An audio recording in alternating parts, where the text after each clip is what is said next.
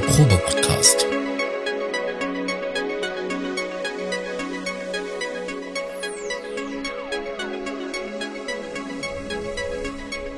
Ein Podcast beim gemütlichen Talk im Proberaum.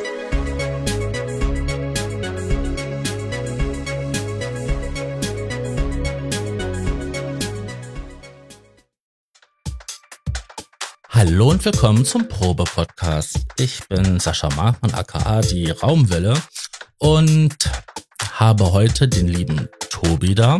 Hallo Tobi. Hallo. Und den Herrn Notstrom. Moin aus Hamburg, Thomas. Na, wie geht's Hä? euch? Äh, wa- was macht Thomas da? Ich, Ich hab hab gedacht, der wäre gedacht- jetzt, der, der wär jetzt weg. Ich habe gedacht, ich mache mal eine neue Intro-Musik hier. Ich blende das mal aus, sonst nervig. Nee, wa- wa- was machst du generell da, Kollege? hier, hier steht doch, hier steht doch, hier, äh, die, die Podcast-Beschreibung von äh, Folge 51 steht. Thomas ist nicht da, weil er bei dem Thema raus ist und den Podcast nicht mehr hören will. Sascha Markmann begrüßt Tobi als seinen Co-Moderator. Thomas hat in den letzten 29 Folgen durchgezogen und Sascha und Tobi haben jetzt die Show übernommen. Ich finde, du solltest aufhören, deine Podcast-Beschreibung von irgendeiner KI verfassen zu Wir lassen, sind doch Sascha. bei, Es wird, wir, wir, wir es sind wird doch immer jetzt, schlimmer. Wir sind doch jetzt bei 52. Wir sind bei 52. Wir sind Und, bei und 52. ich bin ja nur vorübergehend nicht da gewesen, weil ich mir äh, äh, irgendwelche äh, äh, Spaß, äh, einen Spaßurlaub auf gelben, einen gelben Urlaub gegönnt habe mit äh, äh, in, Sag das nicht mir, sag das der Person, die die, die Podcast-Zusammenfassungen schreibt. Sascha, das muss echt aufhören. Das ist, Wirklich. Chat, das ist ChatGBT. Ja, aber es wird immer schlimmer. Es wird mit jeder Ausgabe wird es immer schlimmer. Wenn er sich irgendwelche Details krallt und einen Bullshit erzählt, das ist okay. Aber Hast wenn jetzt noch schon unseren nicht- Moderator kündet, Hast du noch ehrlich? nicht Chat, hast du noch nicht ChatGPT V4 genommen, sondern wieder die V2? ich bin doch bei ähm, Beta 0.5. Oh, Ja, so schreibt sie. ah, selbst So, Enervision so- schreibt nicht so, so großen Stuss. Und das heißt was. Du, die haben sich ähm, gemeldet bei mir. Ähm, Persönlich? ja, die haben mich sogar angerufen. Oh, geil. Und? Ja, das, das ging halt Gibt's um, mehr Geld? das ging halt um, Oh, du kriegst ja gar kein Geld. Nein. Warte mal. das ging halt um, um ein paar Klamotten, weil ich habe einen Haufen Folgen eingereicht. Aber die haben in einer Mail geschrieben gehabt, dass ähm, die ja extra die Texte so einfach wie möglich schreiben, damit das SEO-technisch von Relevanz ist. Ah. Mhm. Jetzt haben wir es verstanden. Ja, das Also hier geht um- ist SEO-technisch nicht von Relevanz. Es geht um ich SEO. Ich dachte, ChatGPT würde automatisch SEO-Texte schreiben für einen, wenn man ihn darum bittet. Ja, aber du kannst es doch nachlesen in der Beschreibung bei uns. ChatGPT, schreib mir einen SEO-Text für meinen Probe-Podcast. Ja, dann schreibt er dir, ja, der Moderator hat gekündigt. Gar nicht gekündigt, er ist nur krank gewesen. Aber du fandest, glaube ich, die Ausgabe gut. Also wenn ich hier äh, äh, Hey, ich fand die Slack nochmal geil. Die war richtig, die war richtig, richtig gut. Ihr habt da echt abgeliefert. Das war klasse. Hat Ich, echt ich Spaß habe auch, gemacht. gut, ich hab auch gut rumgekattet. Hat, hat mir mein Fieber versüßt. Also da habe ich mich gefreut, dass ich Fieber hatte. Da sollte, Ich so. sollte öfters krank sein. Aber Freunde, ähm, wir hatten zu unserer Jubiläumsausgabe einen Kommentar bekommen. Wer, wer will den vorlesen? Wollen wir den überhaupt vorlesen? Ähm, mir ist es egal. Also wir können ja mal, wir können ja mal die E-Mail-Adresse vorlesen. Mhm. Äh, wer traut sich? Die E-Mail-Adresse, also die, die, der, die, die fundierte, äh, ausführliche Kritik, die aus einer halben Zeile bestand, äh, kam von einem, äh, ähm, man könnte sagen, einem Podcast-Gourmet, der sich scheiße at probepodcast.no genannt hat. Mhm. Und er hat geschrieben, was für ein chaotischer Scheiß. Ja. Und das, Also ich hätte jetzt mit einer Morddrohung gerechnet, aber sowas ist ja langweilig. ah, okay. Weil er hat ja recht, oder? Ja, die ersten sechs Minuten sind extremst chaotisch. Ich Ja. finde auch. Aber ich, ich sag mal so, aus, aus dem Chaos entsteht äh, oft ähm, äh, Neues. Was heißt hier oft? Äh, jedes Mal irgendwie äh, geordnetes, geordnetes Chaos, nenne ich das immer, entstehen dann die besten Diamanten manchmal. Ne? Und ich Mhm. finde, gerade diese Geburtstagsfolge, die war durchaus, hatte durchaus ordentlich Mehrwert und ähm, da war eigentlich äh, von den Themen her, was wir da so als große Runde äh, zusammen Mhm. besprochen hatten, war einiges drinne, finde ich. Es war schon, Ja, total. ich fand's gut. Also, ist, glaube ich, War eine der chaotisch, gehaltvollsten ja. Ausgaben überhaupt. Es war chaotisch, ja, das stimmt am Anfang, aber ähm, ich finde durchaus, dass sich da dafür, dass wir gar nichts vorbereitet hatten, außer die Leute einzuladen, hat sich da, finde ich, durchaus ein äh, interessantes Gespräch entwickelt. Ne? Du, du musst halt Leute einladen, die was zu sagen haben. Und gerade die drei hatten jetzt auch wirklich, äh, die stehen so, die stehen so mitten im Leben, also mitten in der, in der Eventszene, während wir uns halt so in unsere Ja, Proberäume genau. verkriechen und von den Bühnen, Richtig, wenn dann träumen, oder? genau. Und unsere Gemeinderäume. Nein, ähm, man muss noch dazu sagen, dass halt in der Ausgabe das Intro ein Vorintro hatte und das waren die ersten, ja, ich weiß gar nicht, wie lange wir gebraucht haben. Viereinhalb Minuten waren's. Ja, aber ich meine, wie lange wir gebraucht haben, Das haben wir bis zusammen gedacht. Wir haben, das war, das war gut und gerne fast, fast eine ganze Stunde, glaube ich, oder eine Dreiviertelstunde. Mindestens Die- eine halbe, ja. die, die der, die der Tobi und, und du, Sascha, die ihr da wirklich hervorragend zusammen äh, gedampft habt und äh, Also das Tobi hat Cut-File ist da, 40 Minuten lang. Das war und Tobi. To- Tobi hat sich da auch noch musikalisch ausgetobt, finde ich. Und ich finde dafür, dass das chaotischer Scheiß war, war das ziemlich ge genial. Also Ja, ich wollte nur sagen, wir hatten vor, Chapeau an euch. wir hatten im Vorfeld halt Probleme gehabt, die Leute irgendwie alle ähm, synchron und bei uns in das ähm, Tool. Echo und Der alles. Bernie Genau. hatte seine Lautsprecher noch an und dadurch, dadurch haben wir alle immer mit uns selber geredet. Ja. Und da gab's Rückkopplungen, Echos und merkwürdige Geräusche und ja, das haben wir dann halt zu, das haben wir halt zusammengekattet und der liebe Tobi hat daraus ein wundervolles Kunstwerk geschaffen. Ich mache da jetzt auch noch ein Sample-Pack draus. Äh, das werfe ich dann so, glaube ich, im, so- im Sommer dann mal als äh, Sample-Pack ins Forums-Battle, wenn mir da jemand hilft, organisieren. Alleine wird's, glaube ich, gerade ein bisschen schwierig. Aber ja, das ist auf jeden Fall noch angedacht. Aber jetzt sollen die Leute zuerst mal ihre Filmmusik fertig machen, nicht alle vorher in den Thread posten. Äh, von 24 Mitmachenden sind noch, haben 17 schon abgegeben, also und es sind nur Ah. noch 10 Tage. Insofern, Ja, ich bin gut, mit nächste- meinem Beitrag sehr zufrieden. Ich glaube, ich werde gewinnen. Ja gut, nächste Woche, das, das ist kein Ding. Also Mediterranean Nights hat, glaube ich, drei Tage gedauert. Und drei Tage vorher, äh, um äh, festzustellen, ach, ich habe ja ein Groove-Tool enabled und ich muss die Scheiße gar nicht im 248. Editor auf Swing kloppen. Ja. Wollen wir ein bisschen Neuigkeiten machen? Ist ja seitdem Oh ja. wir uns das letzte Mal zusammen äh, besprochen haben, ist eine ganze Menge passiert. Mhm. Ja, Außer- dabei ist die Booth erst nächste Woche. Also Genau, nächste Woche kommt dann die- erst nochmal richtig das Brett. Äh, ja, schauen wir mal, ne? Also ich glaube, da wird hauptsächlich hier dieser Eurorec-Kram, Modularkram wird ganz wird wahnsinnig viel Mm, würde sein. Ich nicht, nee, nee, nee, würde ich nicht sagen. Jetzt ist die, nee, die, die NAM-Show war doch vor drei Wochen und da ist absolut rein gar überhaupt nichts passiert. Es gab von Yamaha ein neues Keyboard. Microbug hat es in jedem Forum wieder äh, zu Tode geredet, aber das war's, glaube ich, auch. Ich glaube, die ganzen Hersteller gehen jetzt willig gezielt auf die Booth. Und wenn Novation wieder nichts macht, dann gehe fahre ich nach England und rei äh, reiß denen den Kopf ab. Stimmt, Novation wäre mal wieder dran, ne? Die haben jetzt schon seit längerem nichts mehr gemacht in Richtung Synthesizer. Ich, ich will meine, mal meine wieder Zeit, nicht, ne? sind diese mir egal, ich will meinen Launch Control in RGB.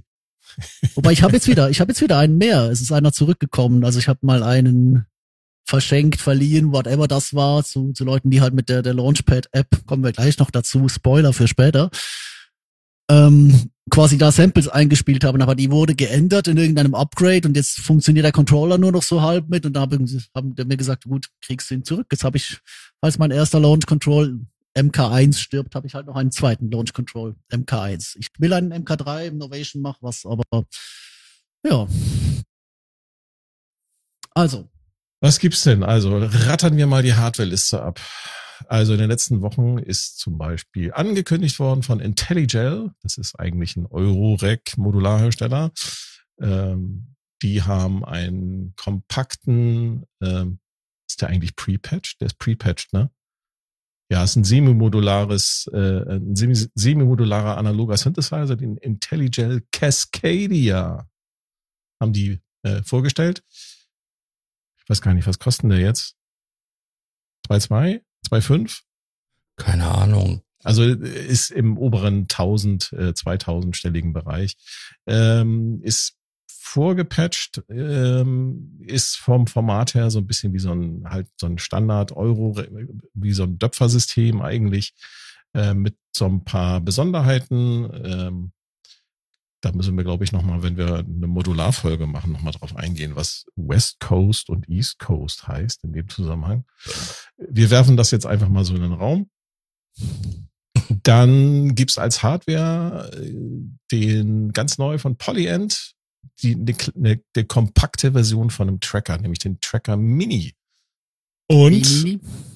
der, naja, so Mini Mini, also der ist hat keine Pads mehr. Die haben ja bei dem Tracker haben äh, äh, gibt's ja so hier so ne, äh, Launchpad-mäßig so, ja, genau, ja. die haben sie weggelassen, haben das Ding äh, quasi, ne, äh, ich habe den Tracker geschrumpft, mhm. das Ding ungefähr ein Drittel so groß gemacht. Der ist dann ungefähr so groß wie ein ähm, ja wie so ein wie so ein iPad könnte man sagen. So, ist auch relativ ähm, hat auch ein, ein, deutlich kleineres Display, äh, haben aber dafür intern ein bisschen mehr draufgepackt, hat mehr Speicher, soweit ich weiß, mehr Prozessorleistung, äh, ist aber ansonsten identisch mit dem großen Polyant Tracker. Mhm. Und das Ding ist transportabel, weil hat Batterie. Also kann man aufladen und dann einfach mobil irgendwie unterwegs mit benutzen. Gibt Leute, die schwören auf das Teil. Und Tracker muss man äh, vielleicht nochmal erklären. Ähm, das Ding ist halt, ähm, orientiert sich an den alten Amiga Soundtracker äh, Software. DAW, Schrägstrich, Sampler, Schrägstrich, ähm, Musik machendes äh, Software. Und der Polyand Tracker Mini ist halt quasi die in Hardware gegossene Ausgabe davon.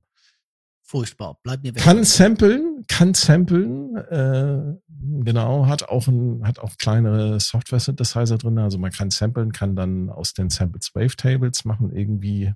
Und ja, genau. Costa Quanta irgendwas um 600, 700 Euro, glaube ich.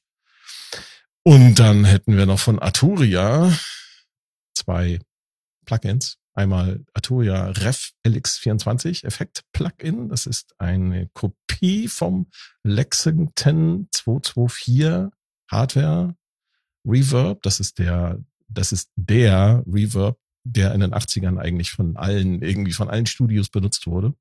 Ja, den kannst du heute nicht mehr bezahlen, ne? Äh, willst du auch nicht mehr bezahlen, weil das Ding einfach groß, schwer mhm. und äh, schlecht wartbar und ähm, du brauchst halt ein großes Pult, um es halt voll auszureizen.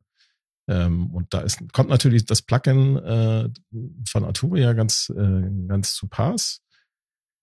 Äh, der hat allerdings, das haben einige Leute schon festgestellt, Default-Einstellungen, die nicht jedem gefallen. Das heißt, da muss man tatsächlich dann einmal diese Advanced View aufmachen und da tatsächlich dann erstmal alles runterdrehen, mhm. was Arturia da so defaultmäßig äh, reinge, reingehauen hat. Ich hab, Klingt das Ding auch anständig? Ich habe mir die App ähm, als, als Demo gezogen und ähm, angeschaut. Ich habe ja auch von ähm, UAD, also von Universal Audio, ähm, ähm, den Hall und auch mhm. von anderen Herstellern. Aber ich nehme jetzt, sag ich mal, die ähm, von Raves, dann von UAD und halt jetzt von Arturia. Und er klingt wirklich schon gut. Aber ähm, da sind halt ein paar Unterschiede. Aber das ist von vom Plugin zu Plugin sowieso nur Hersteller normal. Ja, genau. Also dieser, Aber, dieser LX, dieser Lexington 224, das ist so, ich sag mal so der, der Holy Grail äh, unter den Reverbs, den haben ganz viele Hersteller haben den im, mittlerweile im Programm. Ne? Und mhm. Arturia hat jetzt halt noch eine Schippe draufgelegt und auch. Ich muss sagen, dass sie was Arturia da macht, ganz ehrlich. Also ja. dieses Advanced, ich, ich, ich liebe diese Advanced Modes generell genau. bei all deren Plugins. Die sind auf der Oberfläche sind sie cool und einfach. Dann machst du sie auf und sie erschlagen nicht mit Features. Und die haben es halt wirklich so gemacht, dass sie quasi die, die analoge Oberfläche haben und dann klappt nicht irgendein Panel zur Seite oder nach uns, sondern kommt eine komplett digitale Oberfläche. Wenn das ja. die neue Formsprache von Arturia ist, bin ich gespannt, was die FX Collection 4 kann. Und ich weiß nicht, ob ich dann meinen äh, mein Boykott äh, für Vintage-Geschichten noch aufrechterhalte, weil das war jetzt auch hier, in der, ich habe es auch hier in der Demo getestet, es war wirklich cool. Jetzt du, Sascha. Äh, ich wollte gerade sagen, dass der ähm, die Erweiterungsmodus, äh, bei denen wirklich sehr gelungen ist. Das ist ja auch bei anderen Plugins, also bei den neueren, äh, gegeben und ähm, der, mh, mm, es ist eine schöne Bildsprache zum einen und die Parameter sind irgendwie so ähm, angeordnet, dass es halt äh, logisch erscheint. Also man kann da schnell zum guten Ergebnis kommen. Ja, und ähm, wie gesagt, du hast einmal diese Ansicht, die sieht aus wie das Gerät und dann halt die, Ein die Ansicht, wo halt die tollen Einstellungen sind. Also sehr gut gemacht. Oh ja, und dann war Arturia nicht, äh, nicht, nicht fleißig. Also sie waren sehr fleißig. Und sie haben auch noch einen Klangerzeuger, Software Klangerzeuger auf den Markt geschmissen. Und zwar den, da kann ich jetzt nichts zu sagen. Das ist, glaube ich, eher so dein Metier, Tobi. Ein Augmented Brass nennt sich das Ding. Mhm, ähm. Ja, das ist mal wieder die Pigments Engine mit ein paar Samples gekreuzt. Wie auch schon bei den anderen Augments. Aber ich muss ehrlich gesagt sagen, die fangen an, mir zu gefallen, die Dinge. Also nicht nur, nicht nur klingt der Brass nicht nochmal noch mal besser als der, äh, das Piano und das war schon besser als die Streicher und die Vocals. Äh, sondern das ist, das ist auch eine, eine interessante Logik. Hätten die Dinger in Dark Mode, ich wäre längst am Schwanken. Ähm, ich weiß immer noch nicht, warum das in der V-Collection sein soll, weil das sind komplett unterschiedliche Konzepte. Den Pigments haben sie ja auch nicht reingetan. Ich frage mich, ob sie jetzt vielleicht zum äh, zur V-Collection sehen, wann die dann kommt. Ich glaube Ende Jahr oder so müsste der Turnus sein. Äh, dass sie das vielleicht absplitten und quasi ein ähm, ein Augmented Bundle machen, dann vielleicht für 200 oder so, würde ich äh, mir tatsächlich Gedanken machen, weil das Coole ist halt, ähm. die haben diese, diese Oberfläche mit den acht Knöpfen und dann das Advanced Panel, wo du gefühlt alles machen kannst und ich mag das von der Idee her, was da geht. Auch wenn natürlich alles wieder so clicky bunte Preset-Scheiß und alles sich erschlägt, aber ja gut, das ist halt meine Klangrichtung. Und äh, das sind keine Original-Libraries, das sind auf keinen Fall. Das ist, ist kein, also das ist kein Session Strings und kein Session Horns und das mhm. ersetzt dir den den NI-Kram auf keinen Fall. Schon gar nicht den guten Contact-Kram aus den Drittanbietern, aber äh, so als, als Kreativwerkzeug, ich, ich finde das Zeug spannend. Ich habe halt einfach keinen Bock, mir dann irgendwie doch ein, ein Flansch an äh, Vintage-Emulationen, die ich allesamt nicht brauche, anzuhängen. Aber gut, ich habe ja auch schon Piano V3 gekauft neulich, von daher vielleicht ein Moment für dann, äh, wenn es ins Bundle kommt, äh, doch noch zuzuschlagen. Werden wir sehen. Also ich habe ähm, mir das Ding auch angeschaut und habe es dann für 29 gekauft. Für 29 Geld. Und ähm, ja, das spricht schon dafür, dass ich davon begeistert war. Also mir gefällt der Sound, diese kreativen Möglichkeiten. Aber ich habe ja auch schon die ähm, drei Dinger, die da vorkamen, gefeiert. Und ich mhm. muss sagen, die haben ein ähm, Bundle mit den äh, Augments gemacht. Wow. Also du konntest die ersten drei zum Release des Pianos als, ah, ein, ja. als ein Paket kaufen. Ich glaube für 179 und wenn er dann halt ähm, schon andere Produkte besitzt, dann halt mit Rabatt. Ich glaube 99 Euro war das, war das teuer, das Nee, es geht, mir halt, es, geht mir, es geht mir nicht um so ein Sonderangebot. Es geht mir eher um die Frage, warum haben sie das damals in die V-Collection 9 gepackt? Wahrscheinlich, weil sie nichts anderes hatten. Ja. Ähm, weil ich finde halt, das ist, das ist ein, äh, das ist ein, also es ist ein Wesenszug, der mir bei Autor bei den Effekten ja auch schon, schon lange gefällt. Da bin ich, ich bin großer Fan von Coldfire, ich bin großer Fan von EFX Fragments, das nutze ich wirklich überall. Das ist so, auch zusammen mit dem, mit dem Dorf zum Kult ist das aktuell meine Ambient- und äh, Soundscaping-Maschine schlechthin.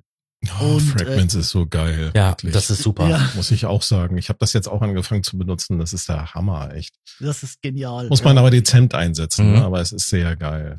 Das macht ja, auch Spaß also, bei Sprache ja, gerade die, aber auch gerade so die, diese, diese granularen Reverb-Geschichten, das mhm. ist ein Träumchen. Ich wünsche mir einfach nur, das Ding wäre nicht grün. Wenn es doch so, so eine, eine, dunkle Variante gibt, weil das ist das Problem. Nee, sonst hätte ich auch schon lange die Augmented. Du, was der Punkt ist? Ich, ich bin ja, ich habe hier alles drauf, nicht Switch hin und her. Straylight, Augmented. Native Instruments, nochmal was anderes, Augmented, etc. Bei mir steht es dann demnächst die Entscheidung an, veräußere ich mein Complete oder ähm, gehe ich sogar auf die Collectors Edition, weil Sequis und Arcus halt doch geil klingen, oder? Und das denke ich mir halt immer so, das Gras auf der anderen Seite ist geiler. Aber Arturia erschlägt dich hier mit weißen Oberflächen. Mhm. Ich, weiße Oberflächen willst du nicht, wenn dein ganzer Bildschirm schwarz ist, deine DAW schwarz ist, dein Hintergrundstrip auf dunkelstem Blau, Lila unterwegs und dann knallt dir einfach dein Plugin ins Gesicht. Das ist das, was ich Korg schon vorwerfe, dass der OP6 keinen Schwarzmod hat. Das sind, die anderen sind von Natur aus schwarz. Der OP6 ist grün-weiß. Es ist unerträglich. Und äh, ja, nein, Arthur, ja, sorry. Fra Fragments Kann bitte in es sein, Dark dass Mode, du da ein Coldfire bisschen- in Dark Mode. Ein bisschen farbempfindlich bist. Nee, ich kann dir Es gibt sagen, Leute, die können auch keine blauen LEDs ab an ihren Geräten. ich kann dir sagen, woran das liegt. Der Tobi Na, sitzt in einem dunklen Käm- Kämmerlein, wo gar kein Licht ist. Die einzigste Lichtquelle sind dann halt seine kleine LED-Leiste und sein Monitor. Und wenn du dann hingehst und das äh, zum Plugin aufmachst und, Ja, der, ja. und das strahlt dich dann so dermaßen an, das ist schon ätzend. Ich habe ich hab mir ja auch Philips Hue Light hier reingestellt, jetzt auf meinen Das Schreibtisch. cool, ne? Die sind richtig cool. Aber ich habe hier immer, also wenn ich arbeite, mache ich mir hier äh, äh, den, den Farbmodus konzentriert an. Also Ach, so ein der- der- Kaltweiß. Dieses Kalt, ja, nee, ganz ehrlich. Ja, das ist, das ist total das- geil. Nein, ich find's cool. Es hilft Ja, mir super. tatsächlich, mich zu Ja, mir- fokussieren. mir- aber okay, das ist wirklich so eine individuelle Geschichte. Ne? Wie gesagt, Ich stelle ich stell, ich stell auf grün. Ich stelle auf grün, wenn ich mich konzentriere. Dann mache ich die grün an, dann mache ich, den Wirklich? Able, dann mach ich den Ableton Skin auf pink. Dann schläfst du nicht mehr. Das ist besser als 10 Tassen Kaffee. das ist ja das krass. ist Augenkrebs. Das ist wirklich Der- krass. Ja. Der- Aber man ist super produktiv dabei. Der Tobi hatte noch noch zwei Sachen reingeschrieben gehabt. Genau, die interessieren mich auch mal. Erzähl mal, TAL Sampler, TAL Sampler, Mega Update, äh, nee, Upgrade. Ja. Also ich habe ihn selbst nicht, aber ich habe es gelesen und sie waren alle begeistert. Äh, die ähm, So eine- Schweizer so eine- Einmannbude Tal Software, die sind bekannt für ihren äh, Uno Elix und äh, 101 und äh, diese DAC-Emulatoren. Und die, haben in- Vintage Sampler äh, VST, haben die, was so alte Vintage Sampler äh, äh, simuliert. Das, Genau, das weiß ist ich noch, so- mehr weiß ich aber auch nicht. Und das Ding Also hat jetzt ein Upgrade bekommen. Genau, das Ding kann jetzt granular. Es ist, äh, also das Ding Wow. war vorher schon unfassbar mächtig, jetzt ist es noch granular geworden. Das Teil ist der Wahnsinn. Ich habe es nie ausprobiert, weil ich äh, ganz ehrlich äh, alle meine Teils abgestoßen habe, bis auf den Freebie die. Ähm, weil äh, man muss sich ja irgendwann auch streamlinen. Es- Man, man kann nicht immer mit allem arbeiten. Der Freebie, das, also die, alle Freebies, auch der Vocoder, die sind alle super Taste. Da bekommst du Zeug gratis, dafür würden dir andere Arturia Geld verlangen. Ähm, aber ähm, nee, aber der der der der glaub der der der Vintage Sampler, der ist halt, das ist halt nicht so eine so eine riesige Library mit allen möglichen Dingen drin, sondern das ist ganz bewusst einfach ein Gerät, da kannst du Samples reinschicken und sie quasi ähm, so bisschen wie der Nordwave, aber halt auf 80er getrimmt. Das ist Wahnsinn. total cool und das Ja. Ding kann hat jetzt hat jetzt ein riesen Upgrade bekommen, sieht noch mal geiler aus als vorher und äh, Mhm. ja, ich überlege, wenn ich denn Geld hätte, ähm, ja, you know. Baby Audio BA1 CS01 styled. CS01 muss man sagen, ist ein alter analoger Synthesizer von Yamaha. So, so, so ein bisschen so Nein, äh, von Casio. Keyboard-mäßig. Ach nee, das war der C. Nein, nein, Ja, ja. Yamaha, Yamaha Ja, Yamaha. CS-Serie. Mhm. Da gibt's den großen CS80 und die haben auch ein kleines Keyboard gemacht, auch mit analoger Klangerzeugung und der heißt CS01. Und du hast hier jetzt quasi den einmal getestet. Genau, also es ist äh, kein ei- eigentlicher CS1. Äh, Baby Audio ist so eine dänische Bastelbude, die mit AI arbeitet. Das geht manchmal gut, manchmal sehr schlecht. Also deren Tape-Simulation ist gut zum Drums zerwürgen, aber äh, wirklich nach Tape klingt sie nicht. Ähm, Spaced Out ist großartig, nutze ich auch selbst. Äh, die, der Retrocolor Kollege, ähm, Super VES. Der Rest ist mehr so ähm, geht so, mehr so geht so. Die haben Demos, aber die haben eine furchtbare äh, Lizenz äh, Weiterverkaufspolitik.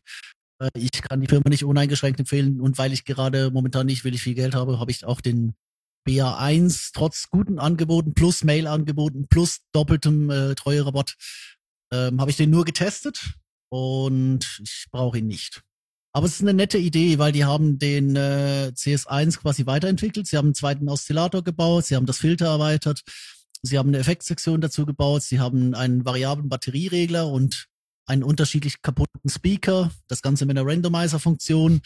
Ähm, Mhm. das Ding klingt schon recht Das gut. heißt, das Ding simuliert auch Circuit, Circuit Band äh. Genau. Ja, das ist, Also Ding ist einfach mal runtergefallen und solche Sachen. Ja, genau. Wenn du äh, muss man sich so vorstellen, wenn man irgendwie so ein, so ein Hardware äh, CS01 hat, das ist halt ein relativ kleiner Synthesizer und der, da kann man halt, ähm, ja, wenn halt die Batterie sich zum Beispiel äh, dem Ende neigt, dann verändert sich der Klang und oder wenn das Ding mal runterfällt, dann klingt er halt auch irgendwie kaputt, wie das Mhm. halt so bei Gerät. Und das haben sie halt in Software alles simuliert. Genau. Eigentlich, eigentlich so ziemlich bisschen- witzig ist.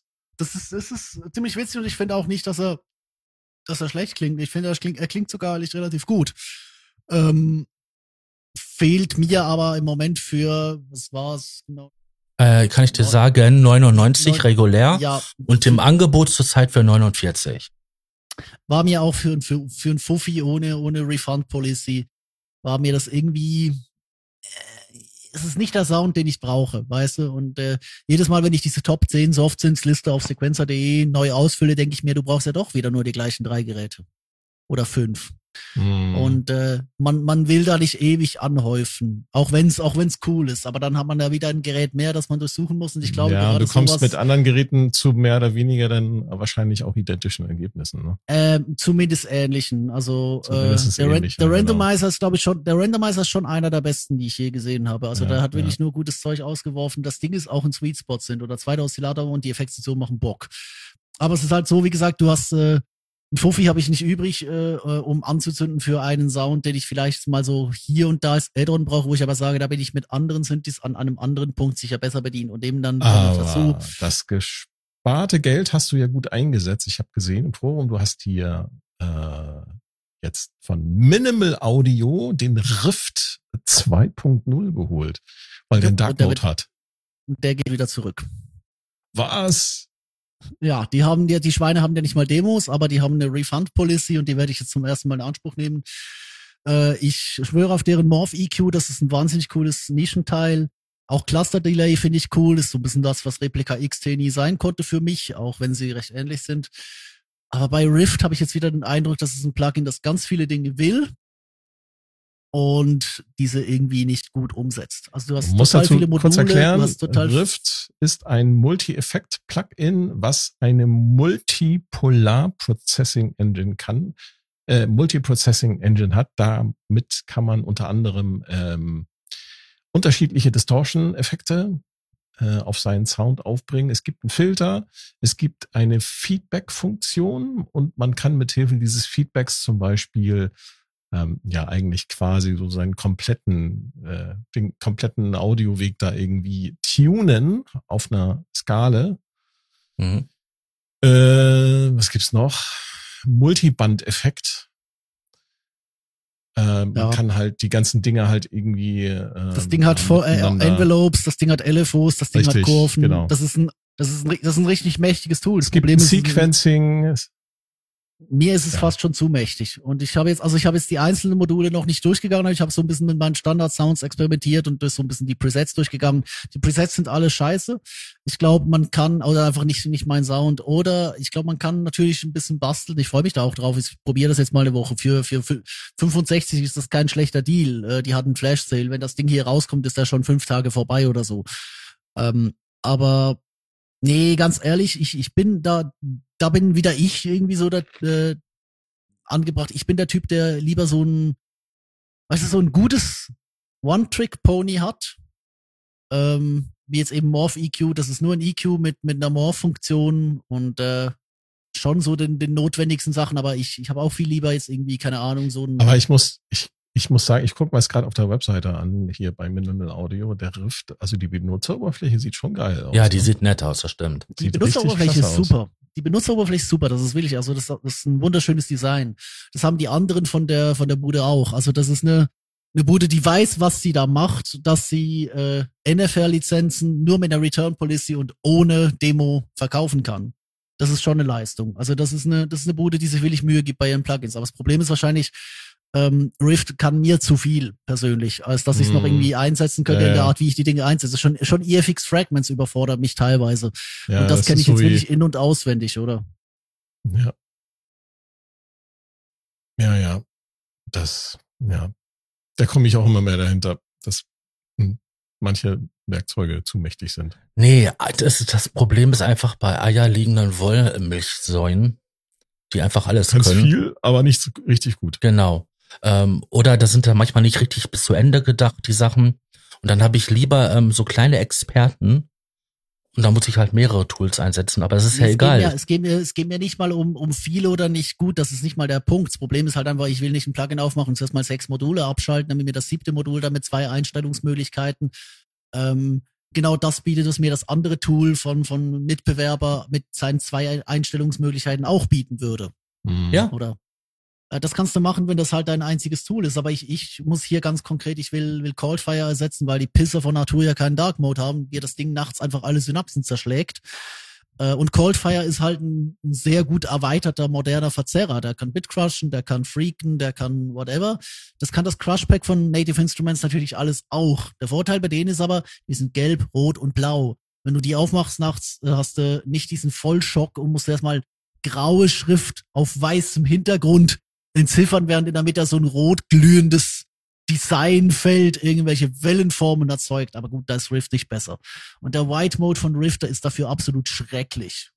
Also, das ist, äh, nee, der Dark Mode ist super, aber der White Mode, nee, nicht, dass ich den brauchen würde, aber nee, aber ich muss jetzt ehrlich gesagt sagen, ich, ich wollte es ausprobieren, fand den Deal gut und ich glaube, äh, es, es gibt Leute, die schwören auf Rift. Ich persönlich bin mir am überlegen, ob ich nicht einfach komplett wieder auf die Natives gehe und äh, sowohl Coldfire als, also Rift sowohl Rift zurückschicke als auch Coldfire dann abstoße. Aber zunächst mal habe ich ein Wochenende vor mir, wo ich jetzt mal Rift schön in seinen einzelnen Modulen durchgehe. Das hört Zwei sich. Wa- Wart mal ab, du beim nächsten, bei, beim nächsten äh, Podcast, dann hat er sich wieder umentschieden. aber das hört sich nach einem sehr entspannten Wochenende an. Hattest du denn persönliche News äh, musiktechnisch, Sascha? Ha, ihr habt alles schon aufgeschrieben gehabt. Wirklich? Ja, ich habe ja meinen Senf zu ähm, Arturia abgegeben. Ähm, das wären jetzt so die zwei Sachen gewesen, was Software anging. Ja, und das, ähm, wie hieß das eine Ding jetzt nochmal? Äh, der Polytracker. Ja, das wäre bei mir gewesen, weil ich das Konzept vom Polytracker ganz nett finde und ähm, wenn man sowas nicht hat, ne, da kannst du halt draußen mit auch rumlaufen, finde ich ganz gut. Ja, es ist halt, ist halt eine andere Art zu, zu sequenzieren, ne? Und es ist eine ganz Mhm. andere Art, da an seine Musik ranzugehen. Manche Leute sagen, ja, ist ja wie mit einem Excel-Sheet irgendwie, ja, mag sein. Ja, aber das Ähm. ist die ursprüngliche ähm, Sequenzerprogrammierung aller ähm, äh, DAW wie Ja, die sind, ersten Cubase-Versionen. Die sahen nicht anders aus. Also der erste Tracker, der allererste Tracker, da hieß, glaube ich, sogar Soundmon auf dem C64 1996, äh, 1986, Entschuldigung, glaube ich. Und ich habe so einen Tracker auch gehabt für ähm, den Gameboy. Cubase noch nicht. Ich Ja, hatte, stimmt. Little, little, äh, wie heißt das Ding? Little DJ? ja, irgendwie, genau, Little Light DJ oder irgendwie so. Ne? Irg irgendwie sowas, genau. Ja. Ja. Und das hat Spaß gemacht. Das hat Das einfach nur hat wirklich Spaß gemacht, ja. Ja, und es gibt diesen Modus, gibt es übrigens heute noch in ähm, Cubase und anderen Also das- DAWs. Das, das Besondere an diesen Trackern ist ja, dass die halt relativ wenig Ressourcen brauchen. Ne? Die sind sehr ressourcenschonend zu deiner, äh, zu deinem Computer. Deswegen äh, haben die sich auch ganz gut äh, damals sozusagen verbreitet, ne, in der, in der, ähm, Ja. mal, in der äh, Heimcomputerszene, ne? Also die ähm, Tracker auf dem C64 haben ja den, den SID-Chip, diesen Soundchip von C64 ausgenutzt und dann auch sehr intelligent das alles gemacht. Und dann auf dem, beim Amiga war ja schon der erweiterte äh, Soundchip drauf. Und der hatte Der natürlich, konnte, der konnte Sampling, genau. genau, vi- erst, die ursprünglichen sind vier Spuren, aber durch Tricks und so weiter hat man das, glaube ich, aufgeblasen ja, bis 16. Octamet, ne? Die Genau. haben nachher den, den, der Octamet, der konnte dann acht Spuren. Mhm. Da Aber- haben sie, da haben sie dann mit Tricks gearbeitet. Genau. Und ähm, das waren so halt die, die Anfänger von diesem ähm, Ja. Sampling und daraus Musik neu, neu remixen und mischen. Ja, ja, genau. Aber das ist halt das, was ich halt so, so mag, weil selbst damals mit den, mit den äh, Gameboy konntest du im Bus sitzen, konntest du, ähm, wenn du als Kind oder Jugendlicher im Auto gesessen hast, da konntest du mal immer ein bisschen was basteln. Mhm. Ja, und dieser Ja, Tracker Mini, der jetzt da angekündigt wurde, der- ist halt auch ähm, relativ kompakt. Ne? Also, ich, ist, Ich erinnere ist, mich halt gerade an die, an die äh, Zeiten, wo wir auf den Nokia-Telefonen, wo die so einen Ringtone-Editor hatten, Mhm. der auch so ein bisschen Ja, diesen genau. Tracker-Workflow hatten. Ja, ja, nein, wirklich. Ganz genau. Genau ja, ja, ja. Ja, genau dieses Zeug. Und wir hatten auch im, im äh, letzten Forums-Battle, wenn ich mich recht erinnere, hatten wir einer der nicht Gewinner-Songs, aber recht gut weit vorne, äh, wo jemand einfach alles komplett mit seinem Tracker gemacht hat, also mit, mit dem Dirty Wave M8. Ja, geil. der Bahn. Ja, genau. Ja. Ach, Und ich habe cool. mir, und ich habe mir nur gedacht, das Ding Das war so, Der- auf, das war so auf, dem- auf Der dem M8 Level Gewinnertrack. ist der absolute Hammer. Der hat nämlich die äh, Software-Algorithmen aus den hier Mutable, von Mutable Instruments äh, haben die am Start. Deswegen klingt das Ding auch so gut. Mhm. Das ist ja Also auch ich das, das sind ja dieselben ich- Algorithmen, die auch in einem Mini-Freak drinne sind. Ähm, Mhm. Apropos mobil. Ah, du möchtest jetzt ins, vorbereitet. du möchtest jetzt ins Thema. Ähm, Ich wollte das Thema wechseln, genau. Mhm. Ich hoffe, ich darf das. Das Ja. ist deine Bühne, Thomas. es ist Also, ich habe gedacht, wieso meine Bühne, unsere Bühne? Ich habe gedacht, hat kein iPad und ich bin raus 2016. ja, ich habe gedacht, wir machen mal ein bisschen was zum Thema ähm, iOS, äh, iPhone, iPad, Musik machen. Also wenn jemand nur ein iPhone hat oder nur ein iPad und hat aber Bock, Musik zu machen, ähm, hat aber noch nie von irgendwie äh, irgendwas äh, vorher irgendwie sich mu- musikalisch betätigt. Ich habe gedacht, wir machen da mal so, wir, wir, wir, wir grasen da mal so komplett über dieses Thema ab. Ne, man kann Mhm. sich natürlich so ein Poly and Tracker Mini kaufen, aber wie gesagt, das Ding kostet halt auch 700 Euro und so ein, so ein iPad sich mal irgendwie zu zocken. Man kann auch ein Android-Tablet nehmen, das gibt, die sind dann meistens noch ein bisschen günstiger, aber so ein gebrauchtes iPad kriegt man schon, also mit dem man dann auch schon äh, vernünftig Musik machen kann oder auch ein etwas älteres iPhone, das kriegt man schon für um die 200, 250 Euro. Ich, das ähm, ist zwar immer noch viel Geld relativ für manche Leute, aber ich glaube, das ist erreichbar. Ne? ja, aber die haben dann, wenn es nicht gefällt, auch einen gut hohen Wiederverkaufswert. Äh, Richtig. Ganz genau. Ja, und es gibt, seitdem eigentlich das iPad auf den Markt gekommen ist, gibt's eigentlich, ähm, wann war das? 2006? 2003? 2010. Wann ist das erste? 2010 ist das erste, das erste iPad auf den Markt gekommen? Ich weiß es nicht mehr. Ist auf jeden Fall, 2010. ist, danke, ist auf jeden Fall, Nimm 2011, weil da kam Core MIDI. Vorher war das Ding eine be- beidhändige Fliegenklatsche. Also der große, der große Trend kam 2000. genau. Also, Musik machen mit einem iOS-Gerät geht schon seit vielen, vielen Jahren und es gibt mittlerweile eine unglaublich große Anzahl an Mus musikerzeugenden, an klangerzeugenden Mhm. an Sequencern, an speziellen, ich sag mal, Klang-Apps. Es gibt wahnsinnig viel. Ja, dazu muss man sagen, dass lange Zeit lang es ja so war, dass es nur auf, auf den iPad das gab. Bei Android oder so weiter gab's das gar nicht so. Das genau. war, Mittlerweile gibt's auch schon die, gibt's auch schon Musik-Apps äh, halt auf, auf Android. Das gibt's auch. Ich, da kenne ich mich aber überhaupt nicht mit aus. Ähm, da gibt's bestimmt auch eine ganze Menge. Und es fing, ich glaube, soweit ich weiß, sogar mit irgendwelchen Kinder-Apps an oder mit ganz einfachen Sachen wie hier ist ein Piano, kannst du ein bisschen rumspielen. Ne, das kann ich hier mal demonstrieren, wenn mich jetzt mein iPhone hier mal die äh, Apps, die ich geladen habe, aufmachen lässt. Ne, das, das geht so mit ganz, ganz einfachen Apps los, die einfach ein bisschen, Achtung, hört man was? mhm, man hört. das, ich sag mal, das waren so die ersten Musik-Apps, ne? Einfach ein abgesampelte Piano-Samples, die halt irgendwie in eine App reingedrückt wurden. Und man kann dann über eine virtuelle Tastatur einfach spielen. Ja. Was wir hier jetzt das- haben zum Beispiel.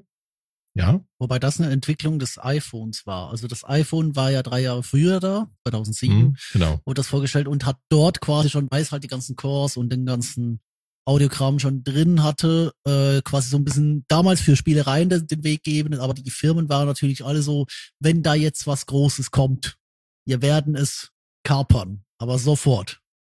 Oder? Und das Große kam dann halt drei Jahre später auch.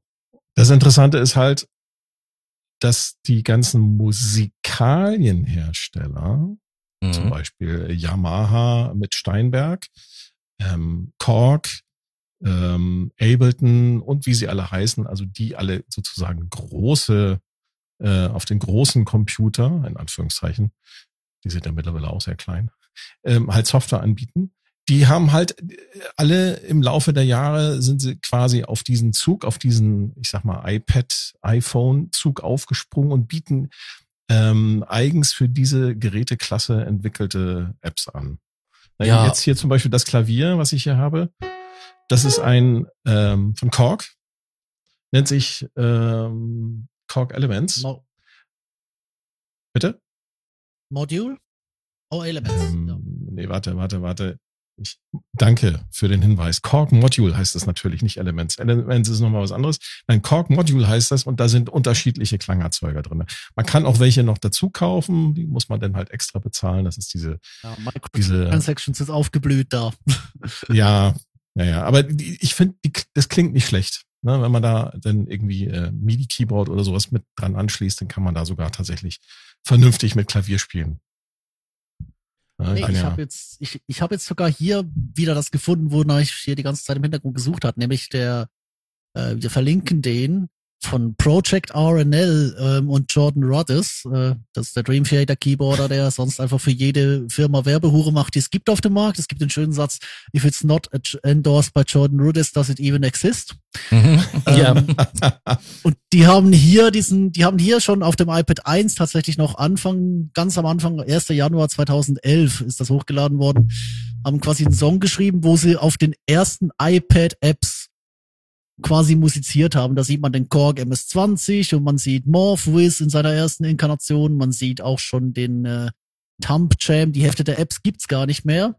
Den N-Log sieht man hier noch und äh, die iElectribe, also so die ersten Versuche, wo der, der Hersteller wirklich eine, ja, eine genau. kompakte App zu machen. Und man sieht aber diese Leute hier, die haben noch keinen Sync, die haben noch keinen Ableton Link, die haben eigentlich noch gar nichts, die Genau. drücken rhythmisch aufs iPad Da, und da kommen wir gleich wahrscheinlich zu. Nachher, ja, die Da- haben das da- wahrscheinlich in der ganzen DAW äh, Ja, ja. tot quantisiert, weil das war einfach alles noch nicht da. Und da kommt jetzt eben der Punkt, wo ich ansetzen wollte, weil was der Thomas heute erzählen wird, äh, ist ein Einstieg in das Thema als die ganzen Sachen. Also Core MIDI Audio ist nicht der Punkt, aber ich persönlich habe hab den, den Bereich betreten mit ähm, einem Archive, ähm, also wie, wie, keine Ahnung, wie das Ding hieß, glaube ich, IPK. Das war das, ähm, für, wo du den iPod Touch oder das iPhone oben in so eine Lasche einlegen konntest und damit mitspiele. Ich habe damit sogar, äh, glaube ich, ein, zwei Lager begleitet, quasi Boombox hinten als Master Keyboard, iPod Touch damals in das Ding und dann quasi mit den ersten Apps, so MIDI Bridge und die, die kleine Orgel da von, äh, keine Ahnung, Yonek war das, glaube ich, die, die das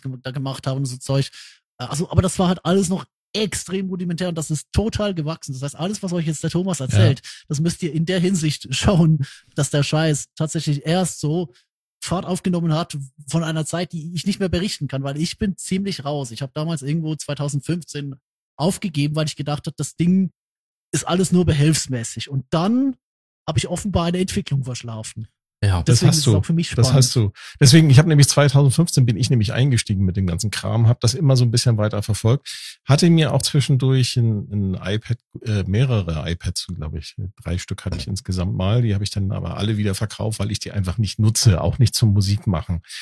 Aber ich habe die Entwicklung verfolgt und ich habe tatsächlich einen, äh, äh, einen guten Kumpel, der zwischendurch mal alles Mögliche hatte. Der hatte Moogs, äh, Roland Jupiter 6 hat er gehabt. Er hat äh, Nordleads gehabt. Er hat hier einen komplett, einen kompletten Koffer mit Eurorec-Modulen gehabt, äh, Elektron-Monomaschine und was es halt alles so gab. Er hat alles gehabt. Er hat dann irgendwann alles verkauft und macht jetzt nur noch mit seinem iPad Pro Musik. Und ich habe mir von ihm äh, äh, immer wieder mal in den letzten, äh, ich sag mal in den letzten Monaten immer wieder mal so zeigen lassen, was er damit macht. Und das alter Schwede ist das geil, was da mittlerweile alles möglich ist. Das ist absolut irre. Deswegen, ich, wir machen hier so einen kleinen Überblick. Fangen wir mal mit den Klangerzeugern an. Also Klavier, ne, gibt's mannigfaltig. Es gibt, wie Tobi schon angedeutet hat, man kann Klavier-Apps nehmen, die halt ganz total rudimentär sind. Die haben, bieten halt nur eine virtuelle Tastatur. Dann kann man halt Apps nehmen, wie zum Beispiel die von, äh, man kann dieses Korg Module nehmen. Das bietet dann schon sozusagen virtuelle Anschlussmöglichkeiten. Da ähm, gehe ich gleich nochmal drauf ein, also so, dass man dann halt die App auch fernsteuern kann. Ne? Jetzt zum Beispiel über eine, eine MIDI-Tastatur, die man dann irgendwie an, an sein iPhone, iPad anschließen kann. Es gibt aber auch elektronische Klangerzeuger. Und eine der ersten, zumindestens wodurch ich auf diese Musik, auf diese ganzen Musik-Apps aufmerksam geworden ist, die äh, die Firma, von der man es eigentlich am wenigsten erwarten würde, haben, ich weiß gar nicht mehr in welchem Jahr, äh, die Firma Moog hat eine iPad-App rausgebracht, die heißt Animoog. Und dieser Animoog klingt richtig, richtig gut. Ist ähm, ja, ich weiß gar nicht, auf was das Ganze basiert. Ob, äh, auf jeden Fall haben sie da irgendwie ihren, ihren, den klassischen Moog-Letter-Filter, den haben sie dort irgendwie ähm, ähm, emuliert. Haben das Ganze mit irgendwie Wavetable-Geschichten und Samples und was weiß ich noch, irgendwelchen virtuell analogen Geschichten äh, ähm, äh, miteinander verwoben und bieten das Ganze mit einer relativ interessanten, sag ich mal, jetzt nicht unbedingt gut zu bedienen, aber interessanten Oberfläche mit so einer Art Touchfeld. Und das Ding klingt, ich spiele mal so ein paar Sachen an. Hast du die jetzt rausgeholt oder was? Klar. Die ist so alt, die habe sogar ich noch. Die ist gar nicht alt, die haben sie jetzt modernisiert und ich wollte jetzt die neue Version, nämlich den Ach, den Z, den Animoog Z Cool. spielen. Lass mal hören.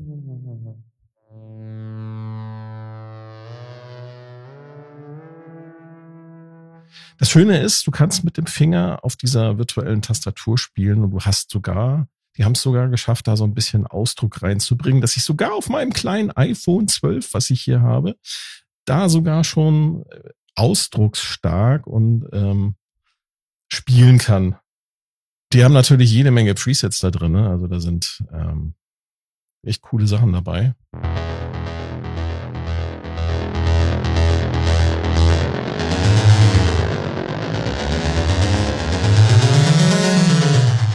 Und hört auch gar nicht wieder auf.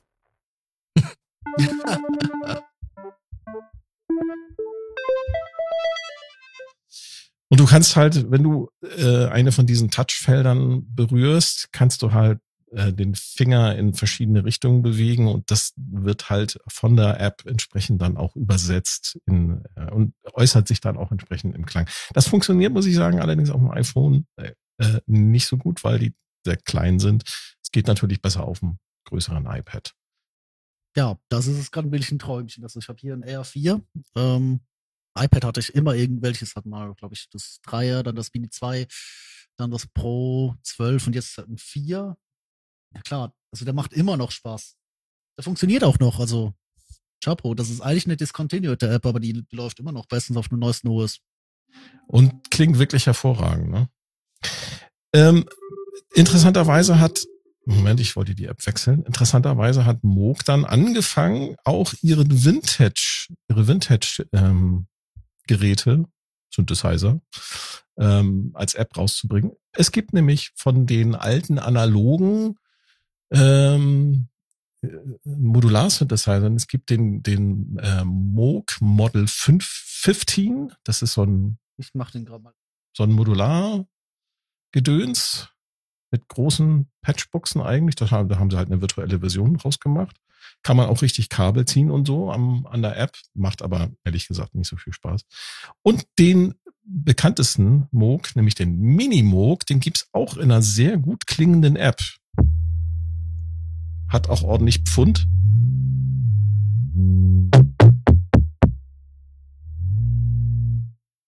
Hat aber leider den Nachteil, die haben auch die Oberfläche simuliert. Das heißt, du Mhm. musst, du Mhm. musst diese winzigen, winzigen, kleinen, grafisch dargestellten Poti-Knöpfe irgendwie mit dem Finger umständlich bedienen. Ich hasse sowas. Arturia hat das auch eine Weile gemacht. Und das Ding klang, klingt aber wirklich gut, dieser, dieser Minimoog, dieser virtuelle, dieser äh, i-Minimoog. Man hört es vielleicht. Ja, es ist lauter als deine Stimme. Ja, muss so sein. Das Bass drinne, das Kraft. Entschuldigung, Entschuldigung. Das muss der Limiter nachher wegputzen. Ja, ähm, also es gibt von es gibt von Moog gibt's wirklich gute Apps. Die sind auch nicht so teuer ähm, in Summe. Ich, Preise variieren halt immer wieder mal. Manchmal gibt's Sales, da kriegt man die halt für die Hälfte oder so. Äh, in der Regel ähm, variieren die Preise so zwischen 5 Euro und 50 Euro. Ähm, Korg bietet auch äh, diverse Klangerzeuger an. Ähm, zu Core kommen wir gleich nochmal. Dann Arturia hat, äh, glaube ich, äh, auch diverse zum Beispiel ähm, ihre, ihre, das, was sie auf dem, auf dem Rechner als VST-Plugins haben, das haben die halt ähm, einfach als App dann irgendwie programmiert und kompatibel gemacht, dass man da auch äh, zum Beispiel den SAM, den Oberheim SAM äh, gibt's als iSAM. Den habe ich auch. Und diverse andere. Korg hat ähm, zum Beispiel den Polysix haben sie virtuell als App rausgebracht. Mhm. Und Korg ist da relativ muss ich sagen, kreativ, was ihre Apps angeht. Die haben nämlich zum Beispiel, ähm, weiß nicht, ob ihr den noch kennt, den Chaos, kennt ihr noch den Chaos-Silator? Ja. ja, aber einen hier Sogar ein Pro. Genau. Brauchen wir, kannst du wegschmeißen. Gibt's jetzt als App. Genau. Ja, die habe ich, die habe ich auch.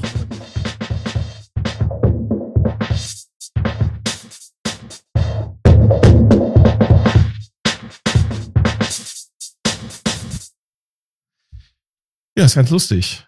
Weil. Ja, lustig ist es definitiv für mich aber für mich ist der, der Chaosilator aber ein Beispiel, äh, wo ich finde, da hat man auch und äh, äh da gibt's einige Apps, äh, finde ich. Da hat man auch schon, der Chaosilator, den gab's ja schon damals, als ich ihn wirklich gerade, also Korg war sehr früh dran. Die haben den MS-20 irgendwie, glaube ich, keine drei Monate ging das und da war da. Ähm, aber auch so, der, der Chaosilator ist für mich so ein Beispiel von, ich, ich mache was mit einem mit einer Touch-Oberfläche ähm, dass mein eigentliches Gerät nicht macht. Weißt du, also so ein Chaosilator funktioniert ja grundlegend anders als diese Fünf-Spur-Loop-App.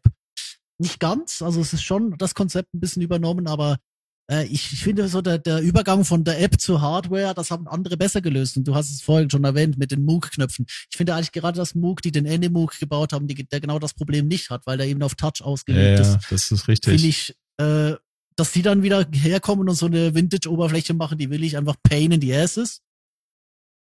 Weiß nicht, ob ich, das so Ich sag mal so, also äh, sie, Korg bietet halt für jedes, ähm, ich sag mal, für, für, für, für jeden, für jeden Menschen ähm, halt eine entsprechende App an. Also du kannst hier zum Beispiel für ne, wenn, wenn ich zum Beispiel meiner, wenn ich da irgendwie, wenn ich ein Kind hätte, ich okay, ich habe Kinder, aber also man kann das auch an einem Kind in die Hand drücken, kann sagen, hier, guck mal, zeig dem das, wie es geht. Ne, wenn, also da, wenn man da so einen, so einen Vierjährigen hat, der oder eine Vierjährige, die sind halt entsprechend noch ein bisschen grobmotorisch drauf. Aber die könnten zum Beispiel mit dieser iCar-Oszillator-App schon eine ganze Menge anfangen und einfach ein bisschen Spaß haben.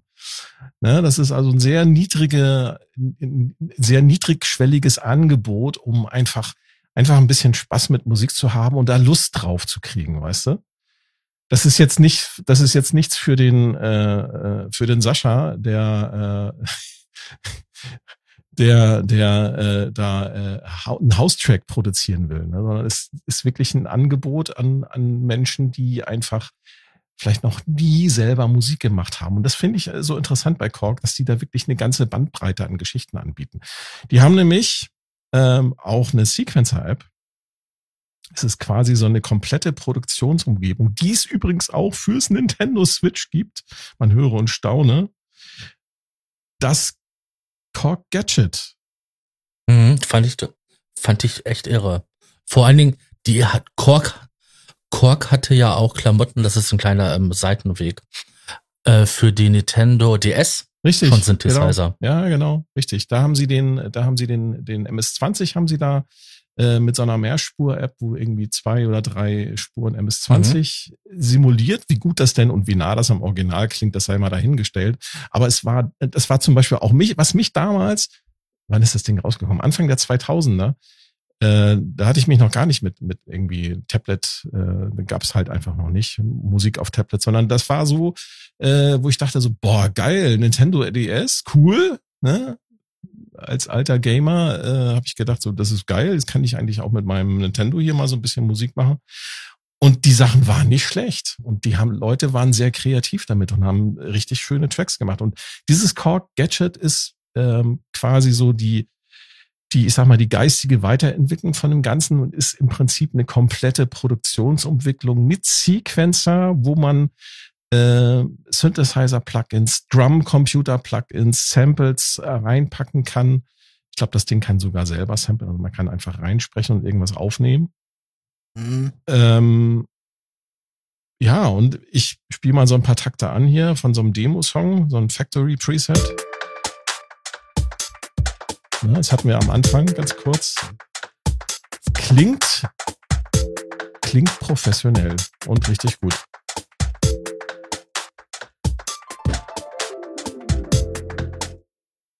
So, das ist so, ich sag mal so die Bandbreite, in der sich Korg so bewegt. Und andere äh, Hersteller, andere Programmierfirmen äh, sind halt auch in diesem Feld mit dabei. Und da muss man, es gibt äh, ähm, auf YouTube gibt's einen sehr guten Kanal, der heißt ähm, Hack Attack mit Jakob Hack, äh, H-A-Q geschrieben. Wir verlinken das in den Show Notes. Ähm, der macht schon seit mindestens zehn Jahren YouTube-Videos darüber über diese iOS-Geschichten. Hat zwischendurch auch nochmal äh, richtige Synthesizer, äh, was heißt richtige Synthesizer? Das hier sind auch richtige Synthesizer, aber der hat halt auch nochmal Hardware-Synthesizer, wollte ich sagen. Hardware. Haptische Genau, er hat Hardware-Synthesizer mit dabei und auch nochmal so, so ein bisschen über den Tellerrand geguckt, so ein paar Geschichten. Aber der bietet halt äh, in den vielen Hunderten von Videos, die er über diese ganzen Musik-Apps macht, eigentlich einen ziemlich guten Überblick. Er macht auch zwischendurch immer mal wieder so äh, Best-of-Übersichten und da kann man sich bei ihm eigentlich ähm, ganz gut informieren, wenn man da tiefer in diese Materie einsteigen will. Ähm, Klangerzeuger, wie gesagt, es gibt ganz viele. Wenn man sich bei den, ich sag mal, bei den Musikherstellerfirmen so ein bisschen orientiert, kriegt man da ziemlich viele sehr, sehr gut klingende äh, Angebote.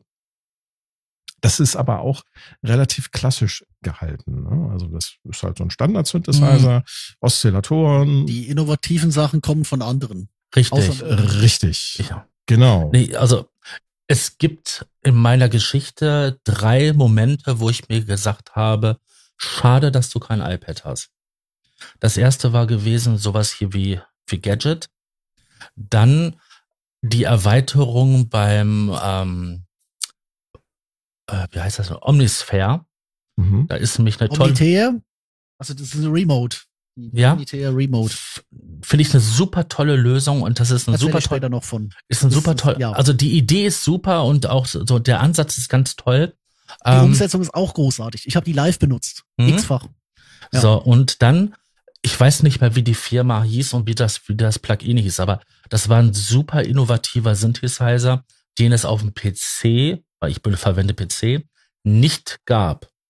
Und da habe ich mir gedacht, ah, schade, aber jetzt so viel Geld dafür ausgeben und dann dafür, ähm, ja, das ist dann halt die andere Sache. Aber es waren halt dreimal, wo ich mein Leben, wo ich gesagt habe, es wäre schön, wenn ich ein iPad hätte. Kommen wir mal zu den äh, weniger konventionellen ähm, Klangerzeugern. Da gibt es zum Beispiel eine Firma, die heißt Bram Bros. Und Bram Bros macht einfach super geniale, ähm, eher an Modular-Synthesizer angelehnte, angelehnte Geschichten und macht aber auch noch ähm, Apps, die halt ja total anders sind. Die haben zum Beispiel eine App gemacht, die heißt Ripple Maker. Und der Ripple Maker ist so ein bisschen an den Buckler Music Easel angelehnt. Klingt äh, toll ich wollte hier jetzt was ganz Cooles demonstrieren und da kommt dann nur ein Ping. Super. Warte mal, jetzt muss ich erstmal, ich muss erstmal hier ein Factory Preset laden. Warte mal. Geben Sie mir einen Ping. Geben Sie mir einen Ping. Wie ist der? So, man hört schon. Es klingt so ein bisschen klingt. Man versteht dich nicht mehr, mach das leiser. Man versteht mich nicht Danke. mehr, weil es zu laut ist, ganz genau. Aber es klingt, ja. das, das klingt halt so, so wie so ein Modular-Synthesizer, so ein Buckler halt klingen würde. Es geht so in die Richtung, ne? Ist jetzt nicht identisch vom Sound her, aber äh, man hat dort halt auch die Möglichkeit, über die Oberfläche entsprechend dann da Kabel zu ziehen. Und das Ding hört schon gar nicht mehr auf zu spielen. Äh, das erkläre ich gleich noch, was da los ist und warum das so ist. Ähm, dann gibt es einen, ich sag mal, eine, wir haben ja das Thema Grooveboxen gehabt. Immer wieder mal. Es gibt eine Groovebox, die nennt sich Drambo. Also richtig D-R-A-M-B-O geschrieben, Drambo. Ich weiß gar nicht, wer die herstellt. Äh, Drambo, ich spiele mal hier kurz an, ein Factory Sound.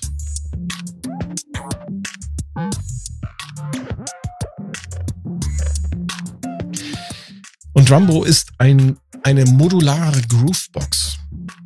Das Ding bietet halt eine äh, x-beliebige Anzahl von, ich sag mal, Kanälen an, in die man unterschiedliche ähm, Module laden kann und die dann entsprechend ähm, Klänge bereitstellen. Du kannst zum Beispiel einen Kanalzug haben, wo du eine Hi-Hat hast, einen Kanal, wo du irgendwie so einen Synthesizer-Sound hast. Und dann kannst du die über die über den Sequencer kannst du die einzelnen äh, Spuren quasi ähm, sequenzieren. Du kannst sie aber auch miteinander interagieren lassen. Und da ist eine ganze Menge möglich.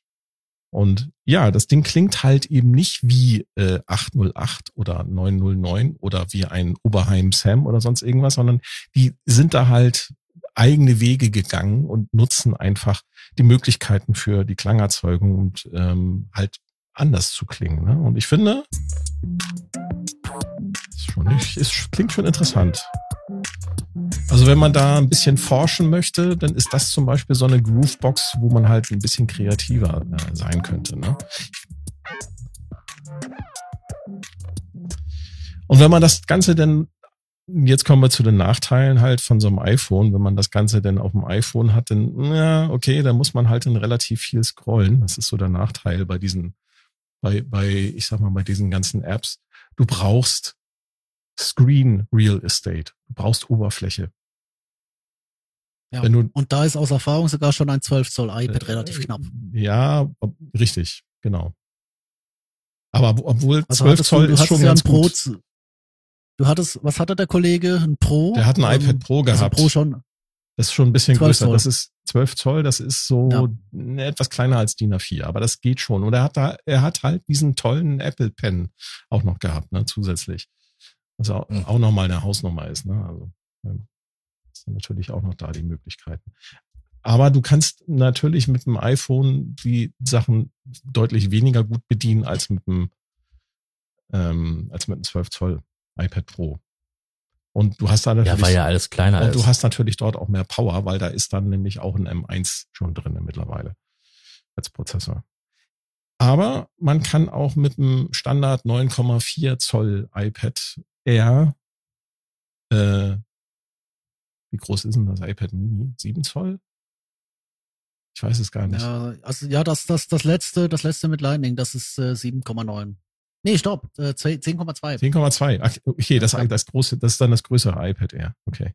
Also damit kann man halt auch schon. Nee, arbeiten. also es, es wurde einfach sukzessiv erhöht. Es sind ja mit 9,7 gestartet und wurden dann irgendwann, als die 9,7 Größe einen Sprung machen musste, um sich halt abzuheben, äh, sind sie dann auf 10,2 und mit dem jetzigen regulären, aber das ist dann wieder das, das rechteckige, also das äh, mit den großen Ecken, da sind sie, glaube ich, auf äh, jetzt auf 10,9 als Standard für die kleineren. Also ich, ich empfehle, wenn ich, wenn ich sage, dass das günstige iPad, das ist immer noch äh, ist das iPad 9. Generation, das ist 10.2, glaube ich. Ja, und dann gibt's natürlich nicht nur als Klangerzeuger irgendwelche Synthesizer. Es gibt auch Drumcomputer, jede Menge. Das hier ist einer, ich weiß gar nicht von wem, ich glaube auch von Bram Bros. Klingt ein bisschen brachialer.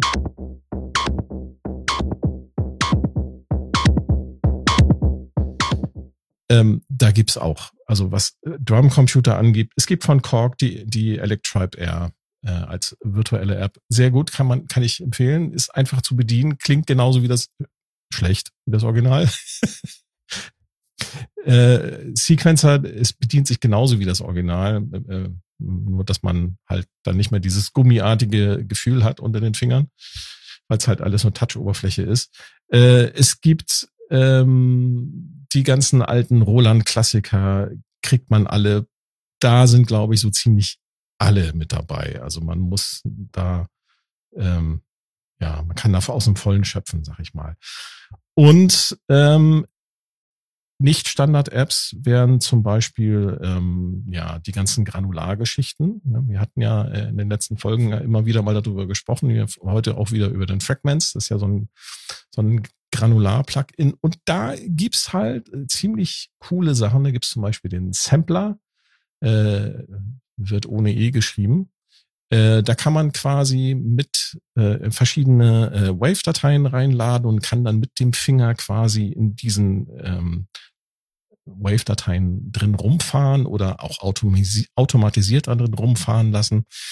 Und ähm, da haben, das haben auch viele, viele Programmierer sich äh, sozusagen äh, genommen, haben das äh, für sich äh, verwendest, zum Beispiel die besagten, ich glaube, Brambras wieder, die haben in Zusammenarbeit mit dem guten Heinbach äh, eine App entwickelt, die heißt Fluss.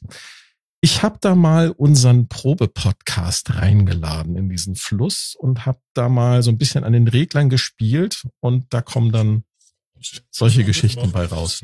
Mhm. Dann kann man die Grains verändern.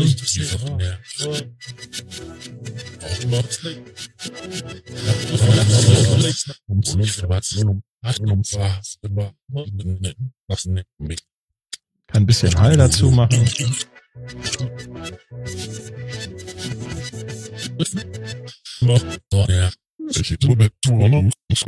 Kann den Pitch verändern.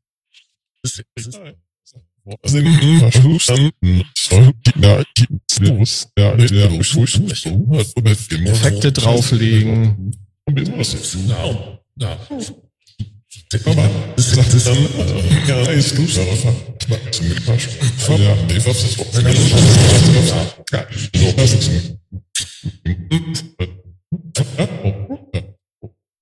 Und so weiter und so fort. Also wenn man das mit äh, beliebigen Automaterial füttert, dann kommen da schon sehr interessante Sachen raus.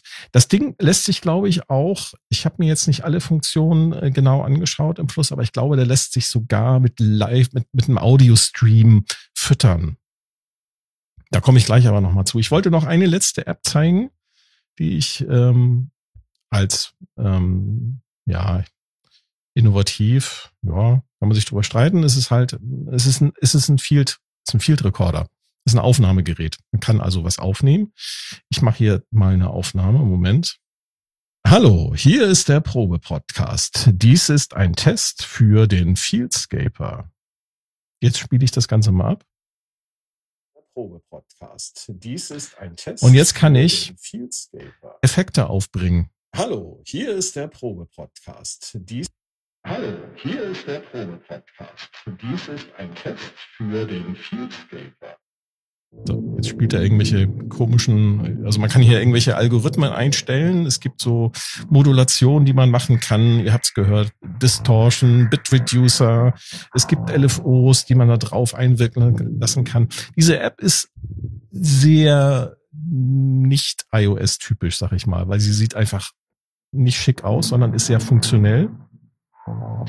Äh, lässt sich dadurch aber eigentlich ganz gut bedienen.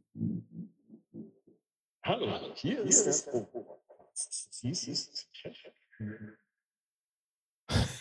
Also es sind schon lustige Sachen dabei, ne? Hier so robotmäßig und so.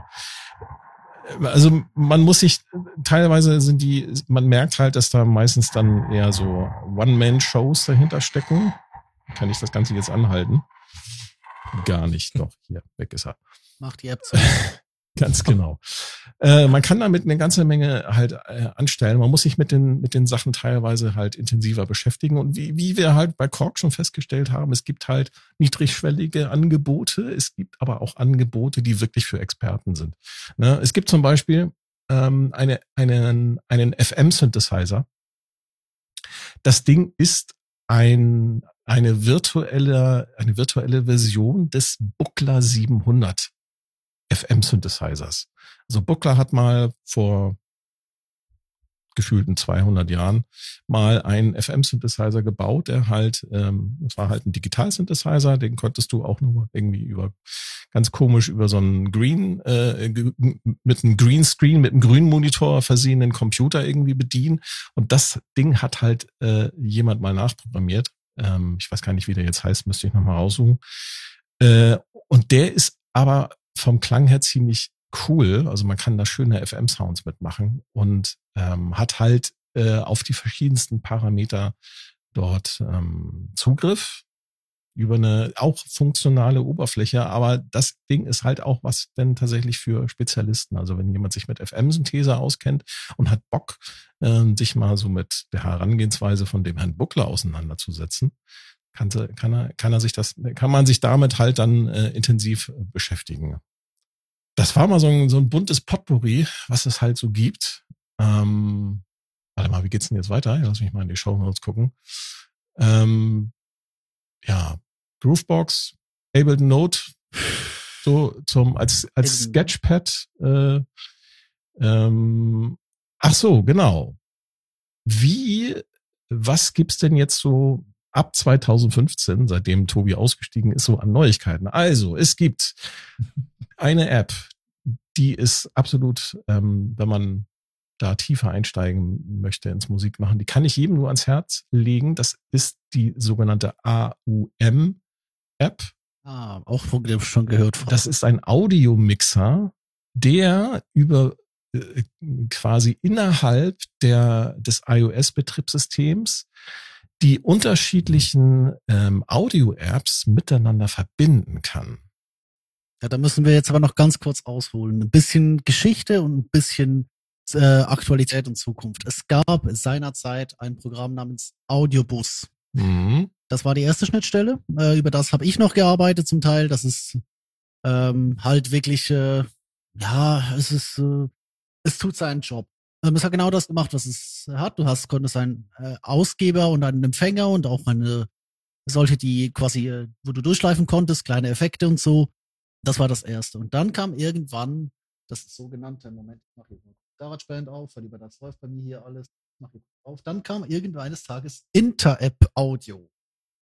Und plötzlich konnten die Apps quasi untereinander sich gegenseitig mit Audio füttern und auch mit MIDI und noch eine wenig Weilchen später kam der sogenannte Audio Unit Standard und den habe auch ich hier nochmal. Ähm, ich habe jetzt gerade mal auch geschaut, weil ich bin jetzt seit etwa zwei, 20 Minuten oder so äh, einerseits in meinem iPad, andererseits äh, auf der Ableton Link iOS-Seite. Da hat Ableton bei den äh, Produkten, wo sie angeben, was denn äh, jetzt genau Ableton Link unterstützt. Da können wir gerne mal äh, äh, ein anderes Mal darüber reden, was das genau ist. Habe ich auch schon eine Idee, wen ich dafür einlade. Aber nee, ähm, ja, man, man kennt die Leute. Nee, ähm, der, aber wenn ich hier auf iOS klicke, dann habe ich hier bei Ableton Link 176 aktuelle Unterstützte. Das sind sicher nicht ganz alle, aber es sind halt die meisten. Ähm, und wenn ich hier so ein bisschen schaue, jetzt auf meinem GarageBand, nur ganz kurz hier, äh, GarageBand ist für mich immer noch so das State-of-the-Art ähm, DAW-Konstrukt für, für iOS. Da gab's Cubasis, da gab's äh, Nano Studio, da gab's keine Ahnung, wie das hieß, Aurea oder so. Ähm, du wirst mir sicher gleich auch noch gleich drei andere Dinge nennen, aber ähm, ich habe halt hier so ein bisschen Übersicht und wenn ich jetzt hier so sehe, ja, Inter-App-Audio können relativ viele, ähm, Audio-Unit sind ein paar weniger, sind jetzt auf meinem iPad noch 20 Stück und den einzigen, den ich davon nicht erst 2014, 15 gekauft habe, hier, Moment, ja, der, äh, der Mi-Rack, also der VCV-Rack-Klon, den habe ich irgendwann mal zwischendurch mal geholt. Aber ja, also Inter-App-Audio gibt's. Es gibt den Audio-Unit-Standard. Es gibt den Audiobus, der glaube ich tot ist inzwischen. So ein typischer, der Markt hat geregelt. Dingens, ich glaube, die wollten sogar, also es waren entweder die oder irgendeine andere Firma, die Apple verklagen wollte, weil sie quasi ihr Produkt über Nacht nutzlos hatten. Also AOM von Climatica.com, die ja. unterstützen das alles. Also die haben Audio äh, Unit Extensions, die haben Inter-App Audio Apps, was sie unterstützen, Audiobus unterstützen sie und so weiter und so fort. Und man kann damit nicht nur Audio-Routen zwischen den einzelnen Musik-Apps, äh, also äh, zum Beispiel den Output von dem Animoog, sie äh, Routen in Fluss und äh, da den Output wieder in irgendwie eine, äh, irgendwelche Reverbs, die halt im in der AOM Audio Mixer äh, halt äh, mitlaufen und das Ganze dann auch noch mit dem AOM aufzeichnen. Ne, das ist nämlich auch ein, ein, ein Recorder, das der Audio Mixer von AOM. Äh, und er kann auch MIDI routen, was auch ziemlich geil ist. Ja. Audio und MIDI. Genau. Schöne Abkürzung. Damit ist das Ding quasi wie eine DAW, wie ein Ableton Live oder ähm, wie sie alle heißen. Und ähm, Steinberg Cubasis gibt's auch für iPad als App. Weiß ich aber nicht, ob die da, ob die sowas anbieten können. Also ob die auch ähm, Plugins unterstützen, Audio-Unit-Plugins, keine Ahnung.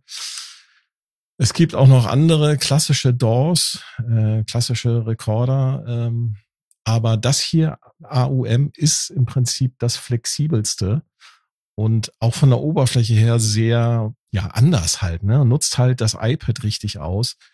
Ähm, also wenn jemand da einsteigen möchte und sich das äh, da mit tiefer beschäftigen möchte, AOM ist auf jeden Fall empfehlenswert, sich dann in den äh, als eine der ersten Apps zusammen mit irgendwelchen Klangerzeugern halt mal reinzuziehen. Ne? Das ist sehr flexibel, das Ganze.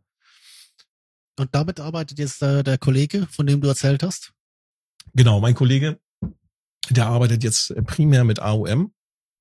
Ist er sehr zufrieden mit und er routet halt die ganzen Klangerzeuger, die er da hat, die routet er halt über diese AOM-App und kann halt ähm, auch quasi in Echtzeit da Audioeffekte mit einbinden. Ne? Du kannst halt auch, es gibt ja diverse ähm, Plugins da, Audio-Unit-Plugins, Reverb, Delay von verschiedensten Herstellern, die kann man da halt auch mit einbinden.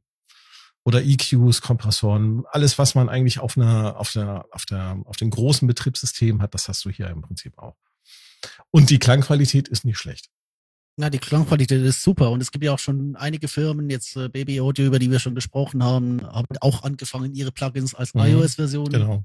auszulagern, teilweise günstiger, teilweise zu gleichen Preisen, was niemand kauft, weil einfach die Preisverhältnisse völlig anders sind. Ähm, ja. ja. Also äh, die, muss, muss zu den Preisen kann man noch mal sagen, so eine, so eine App ähm, auf dem, ich sag mal, im Apple App Store, die sind halt ähm, teilweise relativ ähm, teuer. Aber wenn wir sagen teuer, dann reden wir unter 100 Euro. Ja, also es gab mal einer, der versucht hat, äh, für 200 seinen Drumcomputer loszuwerden. Der wurde damals 2013 auf allen nur aus dem Boden sprießenden Blogs quasi Ausgelacht. into Oblivion geschenkt. Ja, ja. Mhm. ja, also das, das war kein Auslachen mehr. Das war einfach nur noch äh, ich sag mal so, ja. was, was so die Preise angeht, das regelt sich halt relativ schnell. Ne? Also die Leute kaufen es dann entweder oder sie kaufen es halt nicht. Oder sie kaufen es sich, probieren es aus ja. und geben es dann halt, wenn es ihnen nicht gefällt, halt wieder zurück. Das ist halt die schöne Möglichkeit bei im App Store von Apple, dass man halt Sachen auch zurückgeben kann, ne, wenn einem die partout nicht gefallen. Und du kannst natürlich äh, die Leute mit Microtransactions ausnehmen. Also ich wollte es vorhin schon Das kann man Kork auch machen, ja, mich, genau. Kork hat für mich das Game verstanden. Also was ihr da in Gadget an Erweiterungen oder auch in, in Module an Erweiterungen ver verkauft wird. Das ist erstens mal ist das äh, sind das preislich macht das Sinn. Es ist eigentlich an der Schmerzgrenze für mich persönlich. Ich habe es nie, also ich habe Gadget auch mal geladen, weil es mal gratis war in der Promotion. Aber mh, hm, nee, ich habe die Zusatzdinger nie geladen oder keine Ahnung, was für ein Zehner was oder so. Also ich habe es jetzt nicht mehr auf dem iPad. Es ist halt irgendwann mal kam, glaube ich, Gadget 2 und dann hat das erste nicht mehr funktioniert. Keine Ahnung, was da war. Wie gesagt, ich bin eigentlich größtenteils raus. Ich habe es gerade nochmal geschaut. Ich habe mir, glaube ich, fünf Apps gekauft seit 2015 oder 16 oder so. Es war jetzt nie, nie irgendwelche Audio-Apps, aber trotzdem, ich würde eigentlich gerne noch mal ein bisschen ausholen, Thomas, weil ich wollte noch mal zum Thema Workflow wollte ich noch ja. mal ein bisschen was erzählen. War, war das, ja, worauf bitte. du abzielen natürlich. wolltest? Genau. Fang also an. Workflow ist natürlich ähm, App-abhängig, je nachdem welchen Klangerzeuger oder welche, was du halt dort an, an Apps benutzt, ist, kann das sehr, sehr unterschiedlich sein. Es gibt mhm. keine einheitlichen Vorgaben für Apps, wie sie zu entwickeln werden sollen, soweit ich weiß, von Apple. Es gibt, ja, klar, es gibt so bestimmte Standardsachen, ne? Du brauchst irgendwie, äh, musst du irgendwie Daten, äh, Konfigurationen, äh, laden, abspeichern können beziehungsweise Presets äh, laden, abspeichern können. Ähm, du hast es schon erwähnt, es gibt in einigen Apps gibt's Microtransactions, auch zum Beispiel hier, ich weiß nicht, ob Moog das immer noch macht, ich habe mich da jetzt nicht eingehend damit beschäftigt, aber du konntest zum Beispiel eine ganze Weile über den, über den äh, Animoog selber Preset-Packs kaufen. Ähm, ich glaube, mittlerweile haben sie da, haben sie das aufgegeben. Aber das, das war halt eine, eine ganze Reihe Ganggeber. Bei Korg macht das halt sehr ausführlich. Ich weiß nicht, wie es bei Arturia ist oder bei den anderen Herstellern. Ähm, du musst irgendwie die ganzen App dazu bewegen, miteinander zu sprechen, zu synchronisieren. Also das Thema Clock, MIDI-Clock ist zum Beispiel ein Thema. Das ist nicht so einfach. Manche Apps können, können MIDI-Clock, manche können das nicht. Dann bei einigen ist die MIDI-Clock so implementiert, dass es nicht stabil läuft und so weiter und so fort. Also es gibt eine ganze Reihe von Problemen und ich finde, das größte Problem, was du bei dem iPad hast, ist, das Ding hat keinen Audioausgang mehr. Also die, die älteren ja. iPad-Modelle haben noch einen, einen Kopfhöreranschluss. Ja, mhm. okay ist nicht so richtig cool. Das heißt, du musst zwingend, wenn du dir so, so wenn du halt deine Musik irgendwie aus außerhalb nutzen willst, brauchst du ein Audio-Interface. Ich habe mir jetzt hier zum Beispiel von, von Korg, das hat damals, glaube ich, 69 oder 49, ich weiß nicht mehr, so ein ganz kleines ähm, ähm, Interface gekauft. Das nennt sich Korg Plug Key. Das Ding macht, bietet mir ein, äh, ein Stereo Output auf äh, große Klinke an, 6,3 Millimeter, hat einen Kopfhöreranschluss, hat einen Lautstärkeregler und hat, glaube ich, ein MIDI-Input. Äh, warte, ja. Ja, ist MIDI-Input. Das heißt, ich kann auch äh, einen MIDI-Input dort anschließen. Und das Ganze wird dann halt an diesen äh, Lightning-Anschluss an meinem iPhone angeschlossen, wobei Lightning jetzt schon wieder out ist. Es ist, es ist ja jetzt Standard wegen ne, EU-Verordnung, USB-C, COTS. Nee, Lightning ist auch tot. Also das, ist, das hat es zehn Jahre gespielt. Ähm, das funktioniert aber relativ gut. Aber du hast halt nur ein Stereo-Out. Dann gibt es wiederum Audio-Interfaces. Die kann man dann auch irgendwie halt über Adapter oder was weiß ich, Kamera Connection Kit äh, von Apple, was man auch nochmal extra kaufen muss für teures Geld, kann man dann so ein Audio-Interface anschließen. Das muss aber irgendwie dann USB-Bus-powered sein, also braucht eine eigene Stromversorgung, weil du dann dein Tablet möglicherweise damit vielleicht auch laden möchtest. Ne, sonst ist da nicht genügend Saft vorhanden. Da hast du dann vielleicht unter Umständen auch mehrere ähm, äh, Ein- und Ausgänge, sowohl MIDI-seitig als auch audiomäßig. Da gab es mal eine ganze äh, ähm, heißen die iConnect?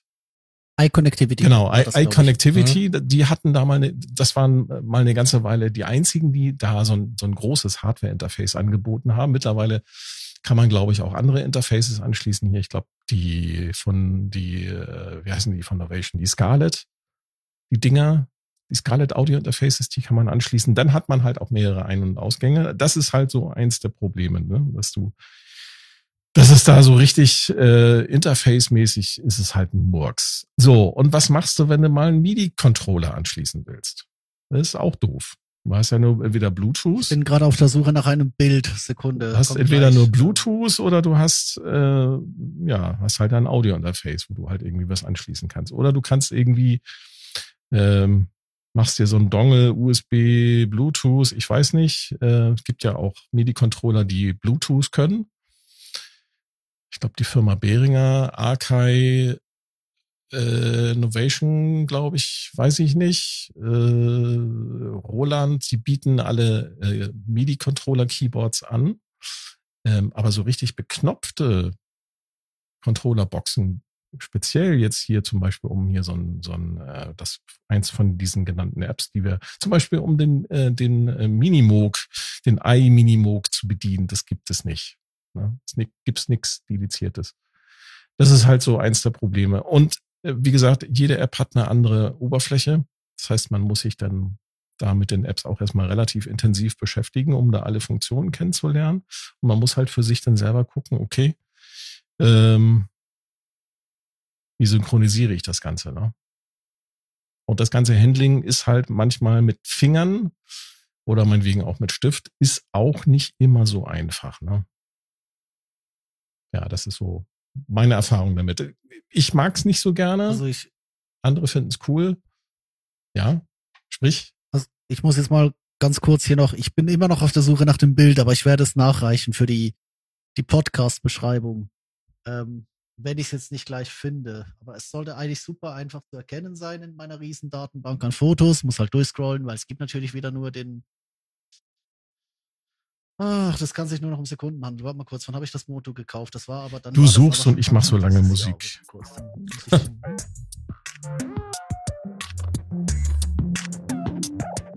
Ja, Sascha?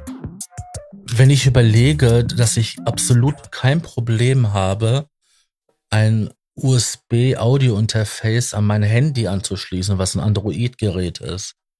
Und wenn ich will, mache ich einen Adapter dazwischen, dann habe ich halt ähm, vier USB-Ports dran, die Ladefunktion, Netzwerkadapter und ähm, kann dann halt USB-Interface anschließen, halt hier von wegen hier Audio, Mhm. MIDI und habe alles an mein Handy dran. Richtig. Das geht, Mit das, das Tastatur geht und beim Maus. iPad auch alles. Aber äh, du hast halt, wenn du da mit deinem iPhone oder mit deinem iPad, du hast halt ein mobiles Gerät, was du irgendwie fest installieren musst. Weil sonst wackelt das, die Kabel Mhm. bewegen sich. Richtig. Äh, vielleicht bricht er da auch mal einen Stecker ab oder verbiegt sich zumindestens. Das ist alles uncool. Das ist wiederum der Nachteil. Ne? Also wenn du da, ich sag mal, eine Studioumgebung mit bespielen willst, ja, kann man machen. Musst aber auch dafür sorgen, dass das Ding halt relativ fest irgendwie verbaut ist. Ne? Kennt ihr diesen Typen? Äh, Brady Man heißt der. Der hat früher Das ist mit dieser, ähm, dieser äh, ähm, Beatboxer, ne? ja, den genau.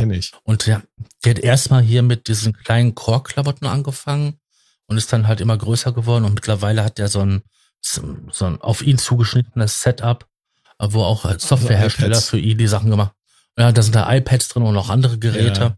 Und das ist unglaublich, was der da macht. Aber die Montierung, das gesamte Mounting, das ist so unglaublich krass. Ja. Weil das ist ja sein Gerät, womit er halt sein Geld verdient. Und wenn er live ist, da darf ja nichts passieren. Also wenn man sich die Videos anschaut, unglaublich. Ja. Ähm, Moment. Geht pinkeln oder so, ich hab's gleich. Also ich habe ähm, mich ja immer so da auf dem Laufenden gehalten und immer wieder mal irgendwelche Produkte gesehen gehabt, wo ich mir gedacht habe, es ist interessant. Was ich halt immer so geil fand, das war die Möglichkeit gewesen, so intuitiv bei einem Wavetable Synthesizer auf dem iPad dann halt in die Wavetable halt in der Wellenform Mhm. rumzumalen und ähm, auch bei additiven ja, da hast du die, die, wirklich das ist die, der Vorteil von, von so einer Touch-Oberfläche, ne? Deswegen haben sie ja, ja auch das haben sie ja beim, beim Waldorf Iridium, ja, deswegen haben sie da ja auch eine Touch-Oberfläche reingebaut. Das kann, da kannst du es ja auch, ne? Du hast ja auch so ein, so ein Touch, äh, Touchy XY-Feld-Geschichte, wo du oh, irgendwas aufmalen kannst und aufzeichnen. Ja, dann auch bei additiven Synthesizern, die ja so eine totale Parameterflut sind, wenn du da wirklich jeden einzelnen Oszillator da bestimmen willst. Und da gibt es dann so schöne Lösungen und so grafisch aufbereitet, dass es halt einfach bedienen kannst. Ja, und das ist halt das, was halt, was geil ist. Natürlich halt der, der x-te Klon von irgendetwas, was es halt auf dem Mac oder auf dem PC äh, schon tausendmal gibt. Ich weiß nicht, ob das unbedingt so sinnvoll ist, weil du Und sagst, das war nämlich genau die Geschichte, worauf ich die ganze Zeit hier raus wollte. so, und jetzt den Gedanken, und das wollte ich noch eben zu Ende bringen, ist, wenn ich dann noch den ganzen Murks mit den, wie krieg ich's synchronisiert, wie krieg ich's vernünftig halt raus, wie krieg ich gegebenenfalls Noten rein, mit dabei bedenke, dann ist halt für mich die Frage, ob das nicht alles irgendwo Wie hinfällig krieg ist. ich meine, wie krieg ich meine äh, Hardware-Synthesizer da eingebunden? genau, wie krieg ich Signale Ja, genau. rein und raus Also und für so sich genommen ist das Ding, also wenn du wirklich nur in dem, in the box arbeitest, ist es absolut genial, so wie mein Kollege das macht. Ne, schönen Grüße an, an Joschka, falls du uns hören solltest. Äh, das ist absolut genial, aber sobald du dann irgendwie einen Klangerzeuger, einen Hardware-Klangerzeuger hast, den du mit reinbringen willst, hm, ja, Ja, und da sind wir an dem Punkt, ähm, wo ich ja auch schon mal war, so. Das sind halt Ideensammler für mich. Richtig. Ja, ja, weiß ich nicht. Also damals das Ding mit, mit den ähm, Game Boy Color, das war einfach eine Ideensammler. Ich war unterwegs gewesen, habe im Bus gesessen, ein bisschen vor mich hingemacht. Und wenn das was Geiles war, habe ich das zu Hause weiter ausgearbeitet. Aber ich hatte immer das Problem gehabt, ich hatte in Game Boy was Geiles, aber habe es nicht rausgekriegt.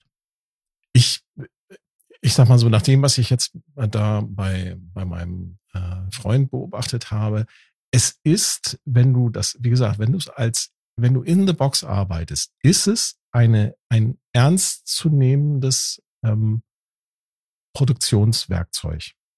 Wirklich. Das kann ich mir vorstellen, dass es so ist.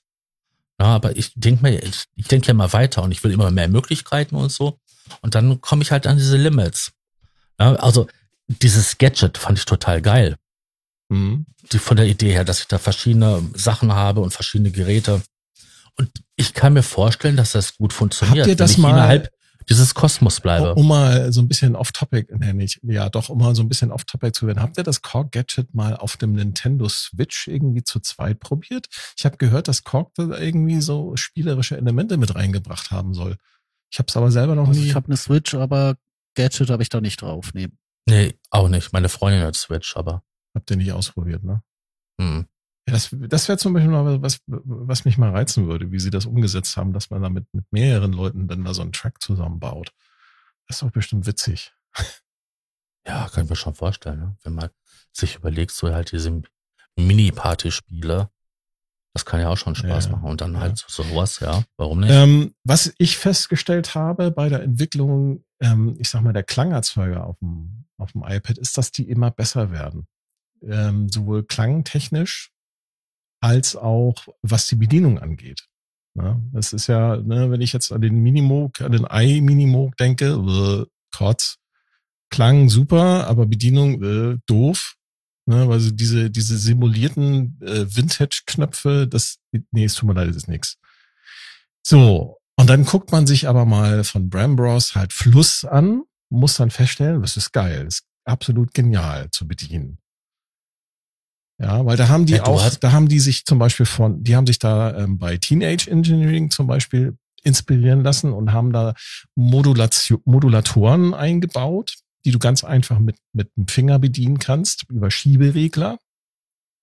Also nicht, dass du irgendwie da irgendwie nebengreifst oder so oder so kleine Knöpfe hast. Nein, die haben richtig überall mit entweder mit mit mit Flächen gearbeitet, wo du drüber wischen kannst oder fahren, was du dann aufzeichnen kannst, oder sie haben mit Schiebereglern gearbeitet und du kannst zu- zum Beispiel so eine Fläche, wenn du da so mehrere Punkte hast, die du halt bewegen willst, dann kannst du die mit Hilfe von Physik, von Gravitation halt auch entsprechend dann animieren lassen, ne? dass sie dann zum Beispiel wieder runterfallen und, und wieder hochhüpfen und solche Geschichten. Also es ist auch schon so ein bisschen spielerisch, äh, spielerische Elemente mit dabei, aber aber in gut, sag ich mal. Ne? Und haben, das ist zum Beispiel etwas, wo, wo ich denke so, okay, da haben die sich bei Teenage Engineering so ein bisschen inspirieren lassen, ne?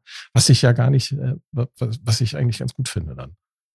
Ich hatte bei meinem ersten Smartphone, also es war ja ein bisschen später wie ähm, das ähm, iPhone, wie es auf den Markt kam. Das war hier das allererste Samsung Galaxy. Mhm. Und da habe ich mir auch halt ähm, ein paar Apps runtergeladen gehabt, die freien Versionen, halt Grooveboxen, solche Sachen. Und ähm, da gab es eine, die fand ich besonders witzig, weil die hat den Lagesensor als Eingabegerät benutzt.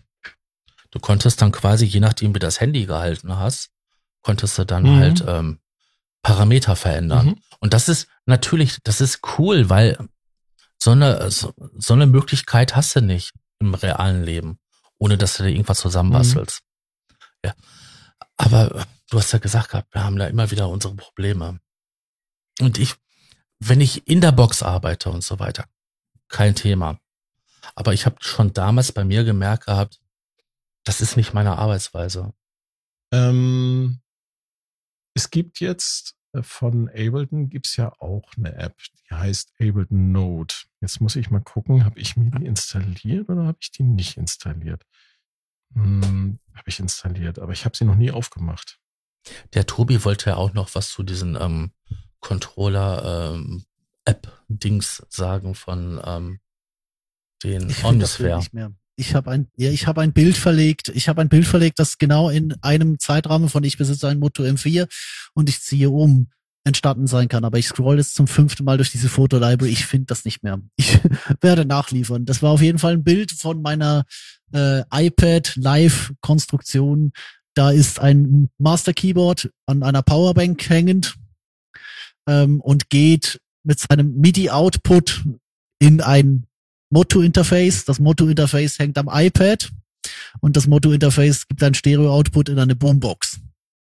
Und ja, das ist so umständlich, wie es aussieht. Und das ist alles nur passiert, weil man eigentlich, wenn man den Kopfhöreranschluss noch hätte, einfach die Boombox ans iPad und das MIDI-Keyboard unten ans iPad hängen könnte. Das ist alles viel, viel schwieriger geworden. Es ist jetzt angenehmer geworden, weil die Arturia MIDI-Fuse Interface haben hinten USB. Das heißt, man nimmt das Interface mit, yes. hängt ans iPad, hängt das Keyboard ans MIDI-Fuse und es geht wieder. Ja. Das haben mir die letzten Zeiten ein paar sehr angenehme, kleine, aber wie gesagt, kompositorisch. Das, ich ich mache da nicht so viel mit dem iPad. Das ist einfach, es geht halt, wenn, äh, ja, wie Genau, gesagt, nicht. Die, Aber die, eigentlich wollte ich ja, wie gesagt, ähm, Omni. also ja, bitte. ich, ich weiß, dass viele, viele, ich sag mal, viele Elektronikmusiker, jetzt zum Beispiel auch ähm, unseren Gast vom letzten Mal, den Mick, vom vorletzten Mal, Entschuldigung, ähm, Mick zum Beispiel setzt das iPad auch ein. Na, Er nutzt das aber als Klangerzeuger. Ja, da, da kenne ich auch einige Leute, die dann halt diese speziellen geilen Synthesizer, die's, die man anders nicht Ja, umsetzen genau, könnte, richtig. außer als Software. Aber dann haben sie das Ding da drinne, dann steht das dann da, geht ins Mischpult und gut ist. Ja, und genau das ist aber, das ist aber das, was du mir äh, die ganze Zeit, äh, äh, was mir in dieser ganzen Debatte noch fehlt, weil, äh, Thomas, kennst du TC11? Habe ich schon mal gehört, ja. Das ist eine iPad-App, die gibt's auch als äh, Play-Version oder als Controller-Version, aber ich habe den Vollsinti hier, den gibt's schon seit Jahren. Ähm, so, nee, das ist nicht das gute Preset. Ich geh mal kurz hier rüber. Den sieht man, glaube ich, sogar auch in einem meiner Jam-Sessions, mindestens einer. Ich habe ihn, ähm, ich müsste den noch verlinken. Da benutze ich ihn. Oh, der sieht ja Das geil ist ein aus. Das ist, das ist ein Touch-Synthesizer. ein Ja, Multitouch-Synthesizer mit einer Ja, sehr, sehr geilen nur- Oberfläche.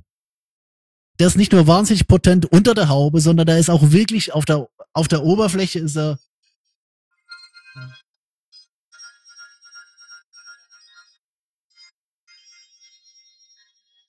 Also ich habe hier, hier gerade habe ich ein XY-Feld offen mit quasi Ringen, wo ich das ADSR so ein bisschen zeichnen kann, ein Panorama verschieben. Und das, der ist unglaublich modular. Und das ist für mich ein Beispiel für einen guten Ja, iOS das sieht, ja, Anymook kommt ein bisschen dahinter. sieht sehr, sehr gut aus, sieht sehr innovativ aus und nutzt da auch wirklich die Möglichkeiten, die man mit so einer Touch-Oberfläche hat. Ne? Ja, kennst du Borderlands Granular? Äh, Habe ich auch schon mal gehört, ja. Genau, also das ist auch, den habe ich jetzt hier offen. Den habe ich mir sogar gekauft, als er äh, in als er Aktion war und ihn alle geil fanden. Dass du quasi wie so, du hast Samples, die du übereinander lagern kannst auf der XY-Achse, auf dem ganzen Pad, da hast du so kleine Granulatoren. Die kannst du quasi auf den Samples direkt platzieren. Man muss es jetzt mit Kamera hier haben. Mhm.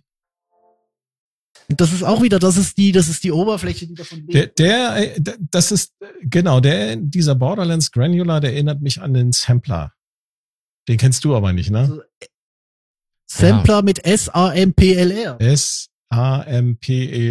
S-A-M-P-E-P-L-E-R, ja. Nee, ohne.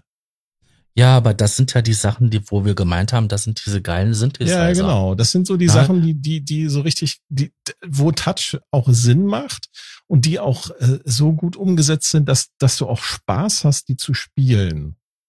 Ja, kennst du Geo Shred oder? Nee, das- den kenn ich nicht. Den, den das ist ein, äh, auch hier sind Videos wieder deutlich besser als, als ähm, mein eigenes Gelaber. Man müsste jetzt hier zumindest eine Cam haben. Das ist auch eine, eigentlich so ein bisschen das Instrument oder eine, eine isomorphe Oberfläche, aber halt wirklich mit, mit MPE mit Poly Aftertouch. Du spielst eigentlich wie auf Gitarrenseiten. Das ist aus der Firma von Jor- Jordan Rogers. Der macht ja auch, wie gesagt, Ja. alles, was es. Ja, der ist auch ziemlich vorne mit dabei gewesen, ja, ja. Der ist total voll und das ist auch Morph. Morphwiz ist uralt, Ja. das funktioniert heute noch wie eine Eins. Kennst du Trope oder Bloom oder Scape? Das ist die Firma von, von Brian Eno zusammen mit äh, Peter Chivers. Die haben eine richtige, also ich habe hier jetzt mal Scape aufgemacht, das ist die erste, zum ersten Mal hier auf dem neuen iPad, deswegen, wenn ich hier starte, bekomme ich eine Anleitung, wie ich eigentlich grafische Elemente auf einem Pattern verschieben soll und quasi wie so ein Fotoalbum mit grafischen Elementen, die ich über eine Fläche verschiebe. Also quasi ein Also Ambientprojekt. Bloom, Trope. Bloom, äh, Brian, Brian Eno ist ein äh, quasi der Erfinder des Genres Ambient. Der hat ist Ja. quasi genreprägend gewesen mit seiner Musik und der hat jetzt, der hat nicht jetzt, sondern er hat eine App mitentwickelt und die sieht so genial aus. Ich gucke mir das gerade an hier. Ja, aber da sind da, das sind da zwei Faktoren, die bei sowas eine Rolle spielen. Zum einen hast du die, 2008. die, die Synthese-Engine, ja, die Maschine, da drunter ist, und dann kommt jemand hin, der muss dazu eine Oberfläche entwickeln, die das Ding bedienbar macht. Weil, wenn du nämlich äh, einen Ingenieur nämlich sowas machen lässt, dann hast du nämlich 5000 Parameter. Du musst auch jemand haben, der halt ein bisschen, ja, einen anderen Zugang dazu hat, ein bisschen künstlerisch ist, der dann halt einen innovativen Weg findet, wie man sowas bedienen kann. Und dann sind diese Apps ein tierischer Erfolg.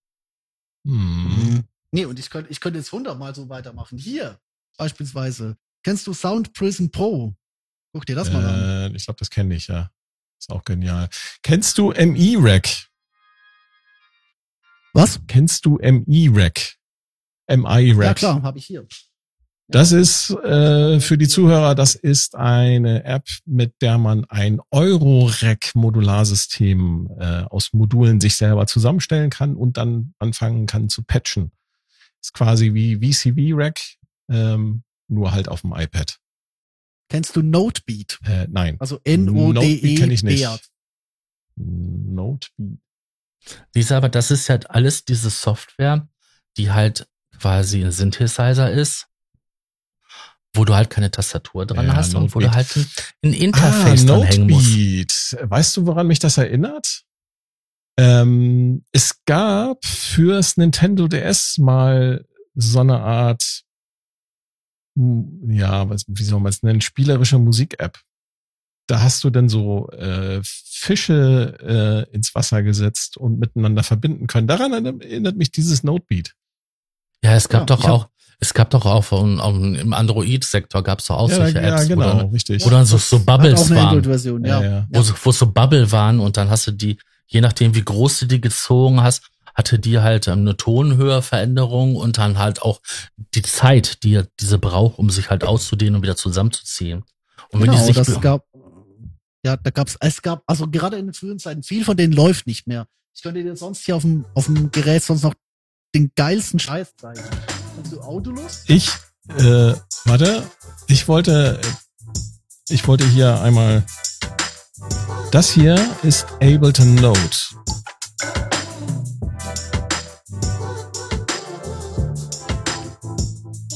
Da hat Ableton halt diese App gebaut und du kannst im Grunde genommen das, was du in der Ableton, ist das die Session View?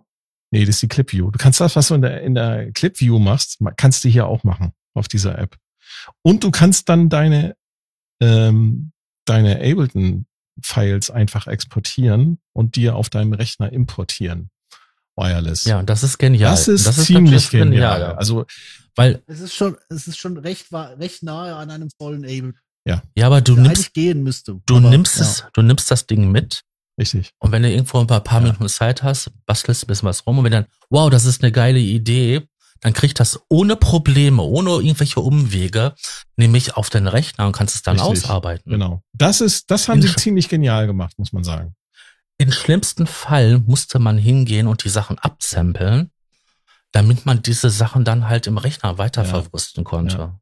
Also wir könnten, glaube ich, was Apps angeht, jetzt noch beliebig weitermachen und in, und, Ja, also es gibt Ja, aber ich so wollte doch viel. immer noch- Erzähl. Du wolltest immer Ich noch. wollte auch immer noch die wichtige Frage äh, beantwortet haben, Wie ist das mit bei Omnisphere mit der, mit der iPad-Erweiterung? Ja, das ist eigentlich relativ einfach. Du setzt auf dem Device, wo das Haupt-Omnisphere läuft, setzt du ein WLAN auf, loggst dich mit der Omnitea ein, quasi ins gleiche WLAN. Und dann kannst du eine Instanz auswählen. Das ist nicht gut gemacht. Ich wünschte mir, das ginge für mehrere, aber du kannst eine Instanz auswählen. Habe ich meistens mit meinem Lead-Channel gemacht, den ich damals in diesem Set auf einem kleinen Keyboard hatte, ähm, wo du quasi dann quasi deinen Multimode quasi in der App verwalten kannst. Mhm. Du hast äh, den Mixer, du hast die, die Splits, du hast den Track, das Solo-Mute, du kannst die einzelnen Sachen auswählen, du kannst dir Shortcuts bauen, etc.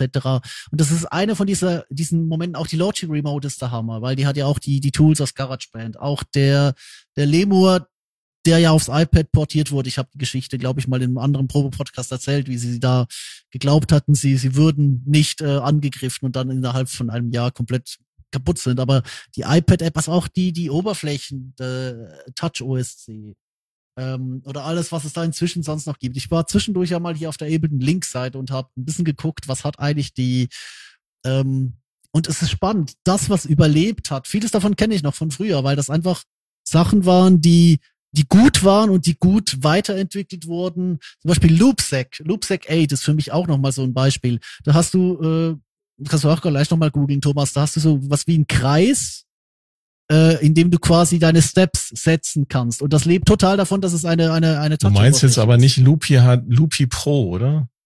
Nein, ich meine nicht Loopy HD, ich meine Loopsec 8. Ich gebe ganz kurz mal einen App Store Link. Darüber muss ich nicht laden, aber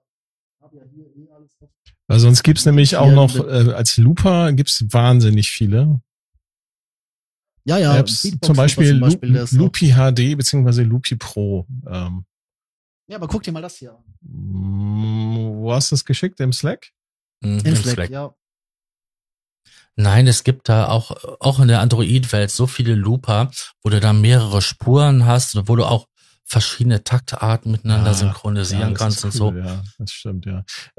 Worüber wir noch gar nicht geredet haben, das habe ich jetzt, fällt mir gerade ein, jetzt äh, ganz sieben Teils. Wir haben gar nicht darüber geredet, dass ja es auch wahnsinnig viele iPad-Apps gibt, die ganz tolle MIDI-Sequencer sind. Ja, zum Beispiel der Nordbeat-Sequencer. Richtig. Das ist natürlich proprietär, aber da schießt einfach auch. Ja, er ist proprietär, aber er funktioniert, er funktioniert einfach, ne? Wenn man irgendwie so, einen, so einen multitemporalen Klangerzeuger hat, dranhängen, läuft. Oder es gibt, ähm, es gibt eine App, die ich ziemlich genial finde. Warte mal. Ähm, Habe ich die installiert? Ähm, muss ich erst mal gucken hier, was habe ich denn hier drauf? Die habe ich bestimmt installiert. Also AOM haben wir darüber gesprochen, wir haben über Drambo gesprochen. Wir haben über ähm, Brambros, äh, Fugu, Fugu, Fug, Fug, Fugmaschinen. Ich weiß nicht. ich weiß nicht, wie man es ausspricht. Fug, Fug oder Fuck, keine Ahnung, Fuckmaschinen. Die Fuckmaschinen. Fuckmaschinen. Gib das nicht in Google ein. Das ist was anderes. Fu ja, Fugu, Fugu-Maschine heißt das Ding. Das Ding ist ein äh, MIDI-Looper. Du kannst dort Noten eingeben, äh, die über dann über MIDI ausgegeben werden. Äh, und dann kannst du verschiedene äh, Playheads, also verschiedene Abspielköpfe dort draufsetzen auf deine kleine MIDI-Sequenz. Kannst, und zwar unterschiedlich äh, in der Geschwindigkeit auch noch. Und auch in der Abspielrichtung unterschiedlich. Vier, vier Playheads hast du zur Verfügung. Und da kann man auch schon ziemlich geniale Sachen mitmachen. Und das ist halt ein ganz toller MIDI-Sequencer. Also und es gibt noch so viel mehr. Also was es gibt ganz Sequencer angeht, gibt wahnsinnig viel. Und wie gesagt, über AOM kann man die halt auch immer in seine, in seine äh, iPad Quatsch, in seine äh, Synthesizer-Apps halt auch immer äh, einbinden. Ja, und es gibt es gibt halt auch fantastische Controller-Apps. Wir haben zum Beispiel schon ewig in einem System, wo ich manchmal arbeite, die äh, Mixer-App von Alan and Heath, das QU, wo du wirklich einfach jedem seinen eigenen Monitor-Mix direkt aufs Phone geben kannst und dann am iPad quasi den Hauptmix machen kannst. Ähm, musst eigentlich nur das Q-Pack ins Rack schrauben oder eben hinten der, der Mixer dann quasi den, den Q16 oder so, all diese Dinge. Es ist, es ist, es ist wirklich, also gerade jetzt, äh, die, die Technik hat sich wahnsinnig weiterentwickelt. Aber das Einzige, ich meine auch, auch DJ-Apps hier, ich habe hier Traktor DJ, äh, das ist eine, ja, eine App, die immer noch schwarze Balken an den Rändern hat, weil Native Instruments die nicht weiterentwickelt. Aber solange sie noch funktioniert, ist sie ein unglaublich dankbares Tool. Und es gibt sicher auch x beliebige bessere DJ-Apps. Was es noch nicht gibt, ist, obwohl die iPads seit letztem Jahr auch M1 haben und eigentlich ready dafür wären, eine anständige DAW. Und jetzt kommt uns die Cubase. Zeit zugunsten. Ja, gut. Oder Basis, naja, kann man sich ja, drüber, ja. drüber streiten, aber äh, und Ja, das ist mit Note. Ja, das sind, ja. Da geht auch Was was. ist mit was? Da geht auch was. Was ist Natürlich mit geht- es Auria? geht was, Ist- ja. Wird Auria noch weiterentwickelt? Keine Ahnung, ich habe zuletzt vor 2014 von denen gehört, glaube ich. Also ich sehe jetzt gerade bei der Liste, die Ableton gepostet hat, das ist übrigens eine gute Liste. Wenn ihr bei Ableton Link auf der, der Linkseite unter kompatible Anwendung bei iOS sucht, dann seht ihr Sachen, die sind teilweise zwölf Jahre alt, aber die funktionieren immer noch, weil die halt Wahnsinn. immer weiterentwickelt werden, State of the Art sind und das ist das ist das Zeug, wo ich es empfehle. Auch die alten Core-Gaps sind da drin. Ähm, vielleicht übrigens noch Stichwort Touch-Oberfläche. Einen habe ich vergessen. Yamaha hat ihre Tenori-Ons und zwar die die gesamte ja, Programmierung haben sie. Dieser Hardware-Geschichten Yep. haben sie aufs iPad Ja, geportet. haben sie. Das ist eine, Ziemlich genial. ja. Das ist, ja, ich wünschte, sie wären Link-kompatibel. Die fehlen da noch so ein bisschen, aber wie gesagt, es, äh, ich finde es schön, dass wir jetzt gegen Ende doch noch über diese Touch-Konzepte reden, weil ich, ich glaube, das ist auch die Art und Weise, wie ich das iPad immer noch sehe, will ich als, als Touch-Oberfläche, als, als Möglichkeit, wirklich mit diesem Bildschirm zu arbeiten. Und, und jetzt kommt uns die Zeit wieder entgegen, weil hätten wir diese Folge zum ursprünglich veranschlagten Termin gemacht, wüssten wir es noch nicht. Aber es gab vor drei Tagen einen Leak, der besagt, nächstes Jahr, Ende nächstes Jahr, kommt Logic Pro X, beziehungsweise Ja. Logic Pro 11 Auf, aufs, aufs iPad. iPad wegen, auch weil das Ding jetzt einen M1-Prozessor hat. Genau. Ja, das habe ich auch gehört, ja. Ja, das, Ja, das, das wird, wird äh, das wird ein Hammer. Ja, ja. Das wird eine Das Killer-Applikation. glaube ich auch, ja. Ich denke auch. Und dann, dann werde ich, dann werde ich mal schauen, wie geht's jetzt eigentlich auch, weißt du, vom, vom Third-Party-Supporter, weil ich, ich habe auch gesagt, wenn jetzt Ableton noch vorher kommt, wenn jetzt ein vollständiges Ableton aufs iPad kommt, mit einer dritter Und das halte ich für realistischer als Ableton äh, Push 3 als Standalone. Ja klar, warum denn? Also Macht gar keinen Sinn du, eigentlich, du ne? machst ja nicht eine, eine Linux, du machst ja nicht eine Linux-Applikation, sondern es geht wirklich drum, du gehst eher hin, sagst Apple, gebt bitte endlich euren Underground frei, dass ihr wirklich, dass wir wirklich ein volles Ableton mit Plugins, Ja. mit Mastering Channels, mit mehreren Dingern. Du kannst von mir aus ein Hub anschließen und Interface und alles. Diese blöde Scheiß äh, Einbuchsenpolitik. Ähm, ich bin froh, dass es noch eine Einbuchsenpolitik und keine Keinbuchsenpolitik ist. Das wird auch noch Wart mal ab, das geht bald los, du. Ja, eben, Dann echt ist, jetzt. Dann ist alles Rive, Alles, alles BT und Wifi. Du, ich habe gerade die letzten drei Tage damit gekämpft, ein Korg Nano Key Air frisch ab Box per Bluetooth mit diesen Dingern zu koppeln. Keine Chance. Das Ding geht zurück. Aber ja, nee, ganz ehrlich, ich, ich will mir gar nicht vorstellen, was das für ein Horror wird. Wir sollten alle noch alte iPad Pros bunkern, aber das Problem ist, die haben halt nur, nur A10 und A12 und überhaupt. Oder? Ah, das grauenhaft. Ja, was sagt ihr? Ich denke, die Folge ist rum. Aber ich habe noch eine kleine Anekdote. Ja, Ja, bitte.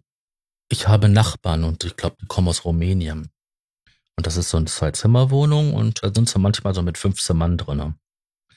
Äh, die sind ruhig. Aber seitdem die hier wohnen, kann meine Freundin nicht mehr um, umgespielt ihrer Spieleslust von Fortnite nachgehen, weil irgendjemand sich ständig versucht, bei uns im Fernseher ähm, sich mittels Bluetooth ähm, zu verbinden. Das ist nämlich die schöne neue Welt. Wenn alles Mhm. kabellos ist. Ich habe schon überlegt gehabt, ob ich scheiß Bluetooth nicht jetzt am stell dir mal vor, du hättest einen Wi-Fi-Anschluss am Kopf. Was dann los Ja. ist, du. In diesem Sinne, Ich wünsche euch was. ich wünsche euch was. Tschüssi. Macht Musik mit dem iPad oder ohne. Und schaltet auch beim nächsten Mal wieder ein, wenn es heißt. Der Probe-Podcast beim gemütlichen Talk aus dem Proberaum. Tschüssi. Tschüssi. Bye.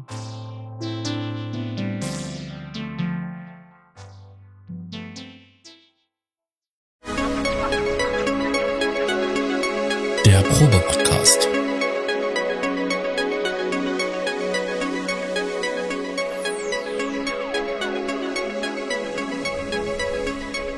Ein Podcast beim gemütlichen Talk im Proberaum.